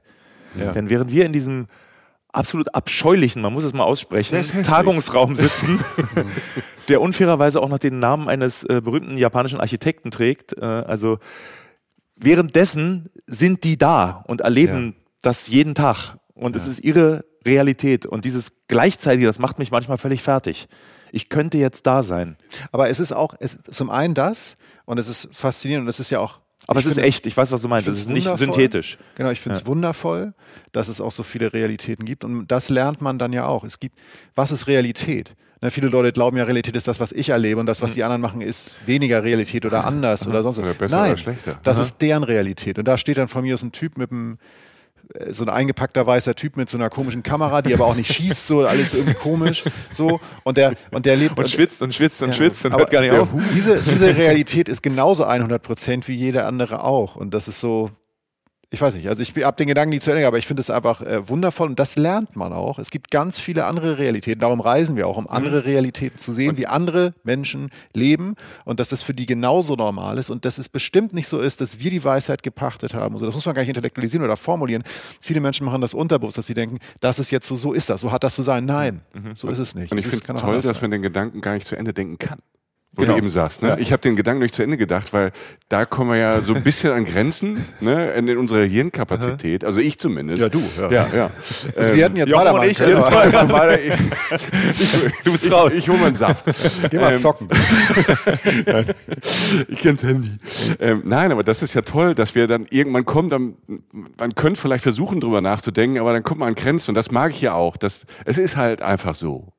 Und das ist vielleicht auch gut so, dass wir nicht so alles, dass ich nicht alles verstehe. Wie schön auch das, was uns die Realität alles bereitstellt. Du bist ja auch ein Mensch, der fast alles bereisen will oder vielleicht mal alle Länder auf diesem Planeten. Gott weiß, jeder, jeder Mensch steckt sich ja andere Ziele oder formuliert die anders. Aber auch so, wie viel es auch gibt. Also du bist ja niemals fertig. Du bist ja echt weit gereist. Es wird ja wahrscheinlich nie der Moment kommen, wo du sagst, jo, Alter, jetzt bin ich durch. Also ich habe neulich erst einen Artikel gelesen von einer Frau, die hat innerhalb von zweieinhalb Jahren alle Länder der Welt besucht. Alter. Und da kann ich nur sagen, die Arme, die hat überhaupt nichts gesehen. Nee. Die hat halt Flughäfen gesehen Ja. und äh, war halt, hat halt in jedem Land einen Stempel. Also sage ich jetzt mal arrogant, weil ich habe ein bisschen gelesen, was sie gemacht hat. Und ich will wirklich das sehen, alles. Also ich habe von Äthiopien, mir fehlt noch die Danakil Depression, mir fehlt noch die Grenze zu äh, Somalia, wo man gerade nicht hin soll. Und so, aber Liechtenstein. ich, ich will, nee, Liechtenstein war ich ausführlich, also kann ich, kann ich mitreden. Aber ich will wirklich alles sehen. Also so nicht nur der Länderpunkt, das, das sagt sich immer so. Ich war in, keine Ahnung, 150, 160, 170 Ländern, aber gesehen habe ich davon vielleicht die Hälfte Ja. und richtig gesehen habe ich vielleicht 5% davon. Und ich will halt wirklich alles sehen. Also meine Lebenszeit reicht jetzt schon nicht aus. Das ist jetzt schon klar. Ich muss also jetzt schon anfangen, Prioritäten zu setzen. Das ist, Hart. das ist frustrierend, Ja. aber es ist auch ein Kick in the ass. Also so von Ja. wegen jetzt, jetzt. und vielleicht ist es auch gut so, keine Ahnung. Das, ist, das sind ja genauso die Gedanken. Ne? Vielleicht ist es auch gut so, wenn das so ist. Oder dass, dass da noch so ein bisschen was bleibt, was im, Ja. im, in, in der Fantasie ist. Oder, Vielleicht ist das so wie den perfekten Song zu schreiben. Das geht halt nicht. Es geht nicht. Also man ist Du hast wahrscheinlich. einen geschrieben und dann kommt der nächste und der ist einfach nochmal perfekter und du sagst so, was war denn jetzt der erste? Ja, wir haben das bei Worten, ne, wenn man so den- denkt, so jetzt, man kann ein Wort, man kann ein Bild, wie das, was wir vorhin beschrieben haben, man kann es ja nicht so gut in Worte packen, als wenn man es sieht oder eine Situation oder einen Geruch oder einen Ort, aber trotzdem versucht man es immer, immer wieder. Und wären wir drei da gewesen und hätten diesen Sternenhimmel mit den Glühwürmchen gesehen, hätte jeder von uns das auch noch anders beschrieben und anders empfunden. Das kommt auch noch dazu. Also es ist verrückt. Es ist verrückt, es ist eine, es ist eine große, psychedelisch, aber ja, es ist eine große Magie. Und, aber was wir jetzt wieder gemerkt haben, es macht natürlich Spaß und große Freude und man lernt, was sich darüber auszutauschen. Ja. Also das sind genau die Momente, das sind die Abende, die man mit unterschiedlichen Leuten hat, ähm, wo man sich zufällig trifft und der eine fängt mit einer Geschichte an und dann kommt irgendein Trigger, ne, wie die bei dir eben, jetzt muss ich aber noch das erzählen und jetzt habe ich das noch im Kopf und das passt irgendwie jetzt da dazu und da, die machen es so und du machst quasi ja an so einem Abend, das finde ich toll, oder wie jetzt im Podcast so, sogar Liechtenstein war drin, ähm, Hey. du machst eine Weltreise, weißt du, du machst Ja. ja. schon eine Weltreise, wenn man sich damit da, darüber austauscht. Einer der schönsten Songs, World in My Eyes, Depeche Mode. Ganz, ganz toller Song, der wirklich, den höre ich manchmal auf Reisen. Und denke so, das Gefühl, also ich bin dann halt wirklich in dieser World, aber sie ist ja eben eigentlich auch nur in meinen Augen. Ist ganz, also Und es ist, er singt ja in der dritten oder vierten Zeile, äh, and you won't have to move, you just sit still. Was Genau. interessant ist, da Ja. fangen wir wieder an, ah, das ist bestimmt ein Drogensong. Mal. ja, aber für mich ist es tatsächlich auch so. Also show you the world in my eyes. Ja, stimmt.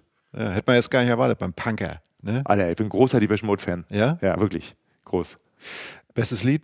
World in my eyes vielleicht. Die Platte ist schon toll, Violet ist schon eine tolle Violetta ist, ist, ist das perfekte Album. Also ich habe so eine Liste von perfekten Alben, die ist total kurz und Violetta ist Platz 1 da drauf. Ah ja. Das ist, also, da stimmt alles drauf. Also sie klingt fantastisch, die Reihenfolge ist fantastisch, die Songs sind alle einzeln sensationell und in der Gesamtpackung besser waren die Mode nie. Und ich finde tatsächlich, es gibt kaum Alben, die so makellos sind. Also ich bin großer Beatles-Fan, für mich ist jedes Beatles-Album außer Konkurrenz, weil ich bin damit aufgewachsen. same, same, so, ja. also von daher, das, das, das lassen wir jetzt immer raus, bevor jetzt jemand sagt, oh, aber, aber die Abbey Road, ich sehe, ja, okay. Aber von den normalen Bands ist, äh, es gibt wirklich aus meiner Sicht sehr wenige perfekten Alben, perfekte Alben. Wir haben noch nie eins gemacht. Nee. Zum Beispiel. Nee. Also wir versuchen es immer wieder, aber wir haben noch keins gemacht aus, aus meiner eigenen Sicht. Also es gibt immer irgendwas, wo ich hinterher sage, schade. Aber okay, wir wollten ja eigentlich über Reisen Da, reden. da, da macht man ja weiter. Ja gut, ich erspare Ja. dir jetzt trotzdem die Frage nicht, was macht das mit einem kreativ, ne? Du bist voll gepumpt nach sechs Wochen mit den Eindrücken, die du in Äthiopien gesammelt hast. Du hast ja schon mal gesagt, dass das nicht konkret, du fährst dann in ihr Haus und schreibst, schreibst Lied, das heißt Äthiopien oder so. Aber irgendwas macht das ja mit einem. es setzt ganz viel in Gang. Also ich habe es immer das Perpetuum mobile genannt bei mir. Also ich reise, ich komme wieder, mein Kopf arbeitet, mir fällt ganz viel Musik ein, manchmal schon auf der Reise, manchmal erst danach. Mir fallen auch Themen für Texte ein, die haben nie was mit der Reise zu tun, aber sie fallen mir trotzdem ein, weil ich so viel Input hatte. Also weil da ganz viele Synapsen einfach wie, wie verrückt feuern. Wir bringen, das, wir bringen die Lieder raus, ich verdiene ganz viel Geld Und das reicht, um die nächste Reise Mhm. zu bezahlen. Also das, das geht halt immer so weiter. Das ist das, ey, das perfekte Leben. Wie also ich habe es auf Reisen so erlebt, wenn ich mal ganz weit raus, draußen war, weg war aus dem, wo, wo ich jetzt bin, hatte ich ähm, entweder davor, äh, nicht davor, währenddessen oder kurz danach, ähm, wenn ich jetzt mal, es klingt so pathetisch, aber so für so Lebensentscheidungen, wo es so hinging, da, die haben mich auf Reisen inspiriert. Ne? Also auch Ideen, was man jetzt so machen kann, ob das jetzt beruflich oder privat ist oder so. Ähm, irgend, die kamen dann entweder, wenn ich mal ganz raus war aus dem Job und war dann irgendwo, keine Ahnung, ähm, äh, irgendwo a- an einem Strand, in einem Dschungel, ich laufe da von A nach B und habe Geräusche und auf einmal kommt mir ein Gedanke, der einfach da ist. Also das ist mir oft passiert. Und danach, dann Wochen danach, gibt's irgendwie, also was ich aber auch gemerkt habe, wenn ich, ich habe mal von einer Reise Aufzeichnungen gefunden. Da habe ich mir Notizen gemacht. Die habe ich verloren. Irgendwie im Computer, ne, auf dem Handy habe ich mir dann so immer Notizen gemacht, habe die mir hochgeladen, habe sie verloren. Und weil ich mir das, das merken wollte, habe es Jahre später wieder gefunden. Geil. Was halt geil ist. Aber da habe ich halt gemerkt, so ich muss mir Sachen aufschreiben, also so ein bisschen so Stichpunkte machen, weil ich hatte alles, was diese Stichpunkte hatte ich alle vergessen. Ein halbes Jahr später, weißt du? Wow. Also ich habe gedacht, ah, das merke ich mir eh, weil das ist so groß, das ist so toll. Ne? Und ähm, und ich habe jetzt gelernt, so für mich, ich muss mir zumindest ein paar Stichpunkte, so ein paar Triggerpunkte für die Kleinigkeiten aufheben, weil die dann doch über die Zeit dann wieder, es kommt wieder so viel Neues, dass die doch wieder verloren gehen. Kanalisierst du das irgendwie? Du hast die Bilder? Auf Reisen, also auf, Ja. nicht auf Urlauben, sondern auf Ja. Reisen, Ja. führe ich immer seit meiner ersten Reise Tagebuch. Ah, das muss ich erst lernen. Das ist jetzt nicht sklavisch, also nicht, oh, es ist 18 Uhr, ich muss wieder schreiben, aber es ist schon sehr nah an der Zeit. Und Mhm. dazu kommt, ähm, dass ich auch noch ein Diktiergerät habe. ja. Entweder um zum Beispiel Zielgeräusche aufzunehmen oder wenn mir eine Musikidee kommt oder eine Textidee, um das wirklich ohne, ohne Verzug, weil das ist, nach, Ja. nach 20 Minuten ist es weg. Oder aber auch, wenn ich so ganz überwältigende Sachen erlebe oder lustige Dialoge oder so, werden die halt quasi so nah wie möglich, um dieses, um es halt nicht aus der Erinnerung dann noch zu verändern, sondern um es wirklich so echt wie möglich zu machen. Also wie zum Beispiel, der, das würde ich mich nie trauen. da bin ich, also kurz Ja, ja. nach da und nach so lachend, so, du glaub, ich glaube nicht, was mir gerade passiert ist. So. so. Ja, also das, aber das mit dem Tagebuch, das bringt und ich bin gerade dabei, die zu digitalisieren, weil das ist mittlerweile so ein meterhoher Stapel. Ja, Also es ist echt ja. viel.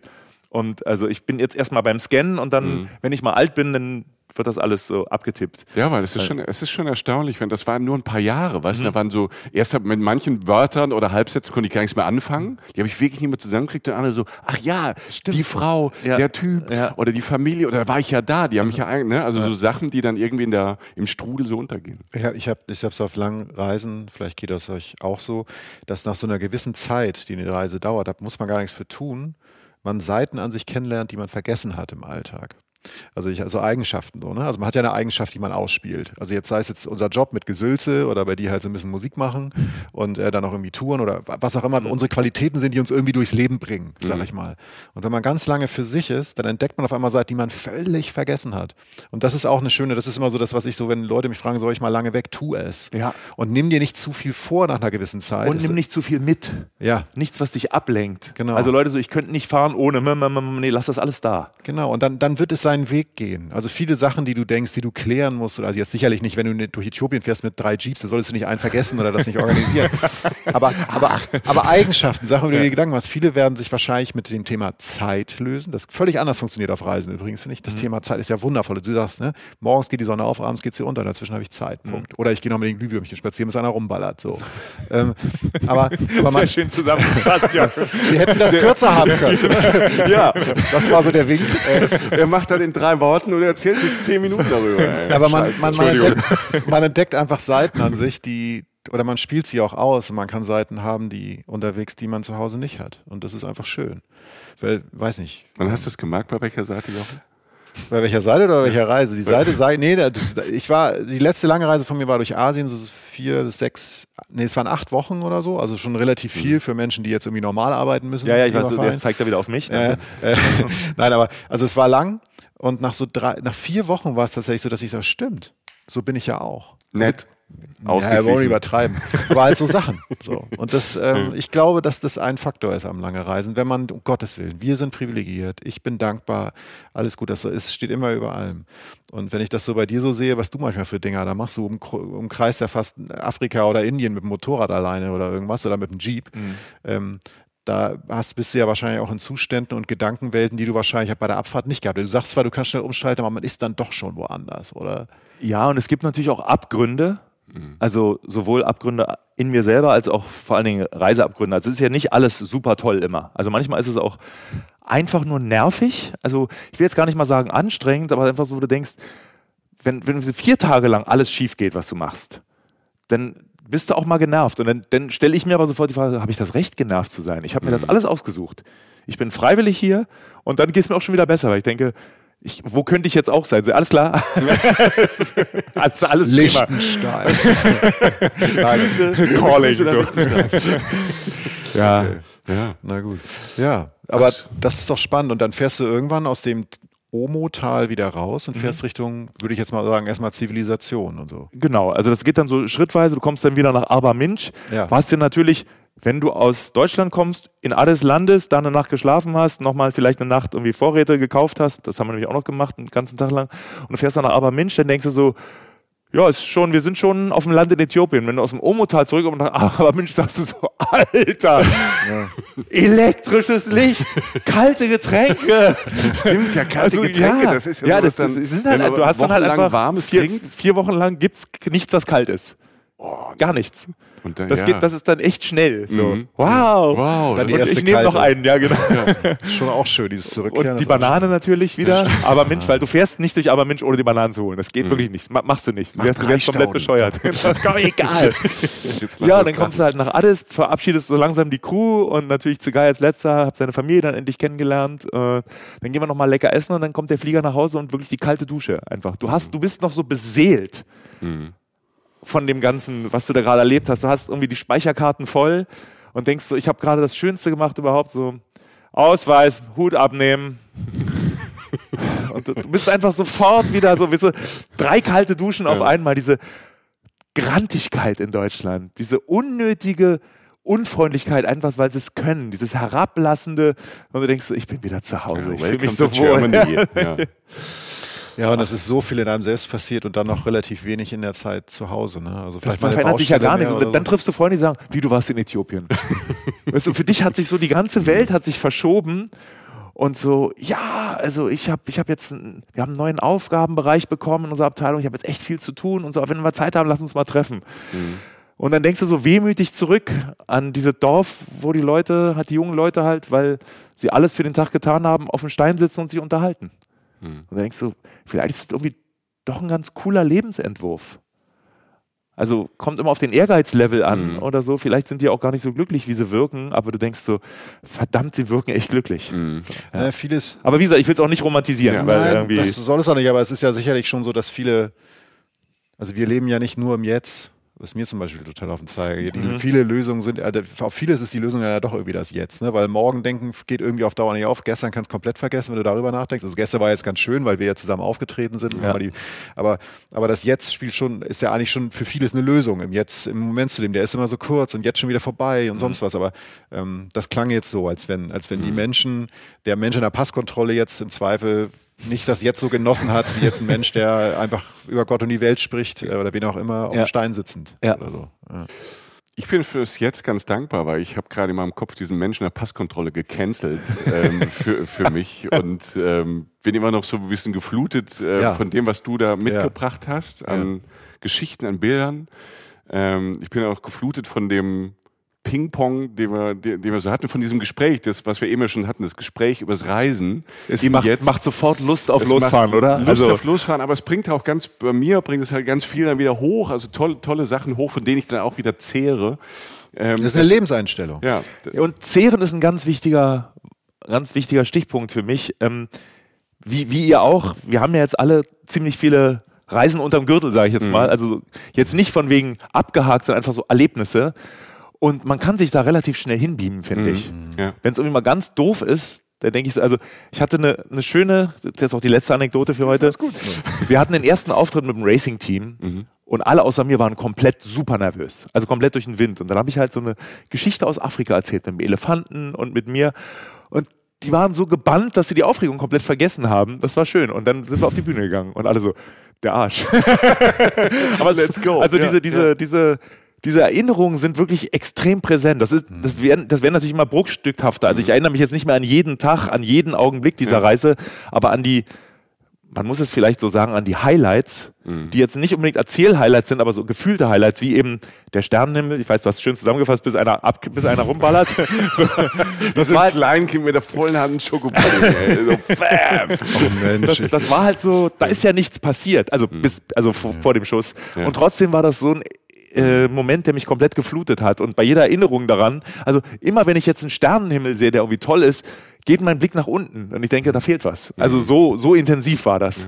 Ich das finde, ist halt dieses, schön. dieses Reiseerinnerungskonto ist auch so toll, so nenne ich das immer, weil es so also weil es immer andere Sachen auszahlt. Ja. Also ich denke oft an Reisesituationen, an die ich seit, ich weiß nicht, irgendeine Reisereaktion von mir vor 20 Jahren in Afrika, über die ich seitdem nicht nachgedacht habe, die aber aus irgendeinem Grund in irgendeinem Moment zurückkommen. Das heißt, jetzt ist es wahnsinnig langfristig, stich nachhaltig und es es kommen immer aus verschiedenen Ecken Sachen, die so zur Situation passen. Also es hält, trägt dann wirklich durchs Leben auf verschiedene Art und Weise, die einen selbst überraschen. Wie machst du das, äh, wenn du bei Fleischessern eingeladen bist? Wie machst du das als Vegetarier? Ich hätte noch 20 Geschichten weiter erzählen können. Also da kommt wirklich, ah, da und da und da und da. Das ist dann alles da und das ist super. Das ist toll. Das ist total schön. Also irgendwann werde ich mal auf so einer Bahre liegen und sagen, war gut. War gut. Ja, schön. Das ist, das ist doch ähm, ein schönes Schlusswort. War gut. Wir hoffen inständig, dass ähm, wir euch so ein bisschen im Positiven getriggert haben mit vielleicht äh, da draußen, vielleicht mit Gedanken, mit Ideen, mit Lust. Wenn jemand noch zweifelt, kann ich das? Ja, du kannst es. Ernsthaft. Hm. Es geht. Es ist, du gibst dein Gehirn nicht an der Grenze ab. Nee. Du wirst weiter halbwegs normal funktionieren danach. Und es, ist, es wird wahrscheinlich, wir versprechen es nicht, bitte nicht verklagen. Es, ähm, es ist vieles, viel mehr ist, ist möglich. Ja? Und das Abgefahren ist, du stehst mit demselben Körper in einer völlig anderen Realität und denkst, geil, Ja. das gibt's auch. Ja. Ähm, es wird vielleicht, äh, oder wir, wir nehmen uns vor, ein paar äh, Bilder, vielleicht ein, zwei von uns, wo wir nicht ganz so schlimm aussehen, wir drei, ähm, bei, bei, auf die berühmten Kanäle zu stellen, also vor allen Dingen auf unserem Blog, damit ihr sehen könnt, und vielleicht auch ein, zwei Bilder von der Reise. Also ähm, wenn Farin ein paar raustut, ne, du hattest das ja so. Den willst du haben, oder? Den Ich Polizisten. Will, aber mein Schon klar. Lieblingsbild war ja, es gab so ein, es gab so ein, ja, ich will den, ich will vor allem den Kollegen mit dem, ja genau, ich sag gar Genau, nichts. sag gar nichts. Genau, das ist das beste Wow. Teasing. Ähm, es, gibt Wunder, es wird wundervolle, spannende Bilder geben, äh, ein paar ausgesuchte von diesem unglaublichen Trip und die sind wirklich, Leute, ich würde es nicht sagen, es ist jetzt keine Floskel, das muss man so wirklich gesehen haben. Mama mia, das sind Porträts, die Man niemals kann ganz vergessen okay werdet. fotografieren auch. Ja, das ne? ist, So, ist, ist ne? im Prinzip in Ordnung. Ist in Ordnung, ja. Also wo war der Auslöser? Welcher, welcher von dir sind so viele Knöpfe? Und davon werden wir ein paar auf die bekannten Reisen-Reisen-Kanäle stellen, damit ihr auch nochmal so einen optischen Eindruck bekommt. Wir hoffen, wir konnten euch jetzt mal so rund 90 Minuten mitnehmen und einfach mal ähm, durch Äthiopien reisen und vielleicht äh, haben wir alle noch mehr gemeinsam nach diesen 90 Minuten. Ich Alle Ecken Gefühl, der Welt waren dabei. Ja. Liechtenstein. Liechtenstein. ähm, Soma. wir haben es geschafft von Äthiopien nach Liechtenstein. Liechtenstein. Äh, Ihr zwei, vielen Dank. Ja, ich, ich hatte jetzt danke wirklich euch. wunderschöne 90 Minuten. Das, also ich habe ein bisschen Gänsehaut, weil das einfach toll war. Weil es, Ja, es äh, passt ganz Spaß gut. Also wir, wir können das noch ausbauen. Ja. Lasst uns in 20 Jahren nochmal treffen und in irgendeiner Kneipe. Muss jetzt auch nicht dieselbe sein. Ja, vielleicht ein anderer Raum, vielleicht ein anderer Teppich. Ja, weil der Teppich im Wobei Raum, er hat uns ja trotzdem nicht aufgehalten. Nee, Also, aber jetzt sehe ich ihn wieder auf einmal. Jetzt Ja, genau. die Realität an. also schön, schönes Leben. Ja. Vielen Dank, lieber Farin. Danke euch. Alles Gute. Danke euch fürs Zuhören. Alles gut. Reisen, Reisen. Der Podcast mit Jochen Schliemann und Michael Dietz.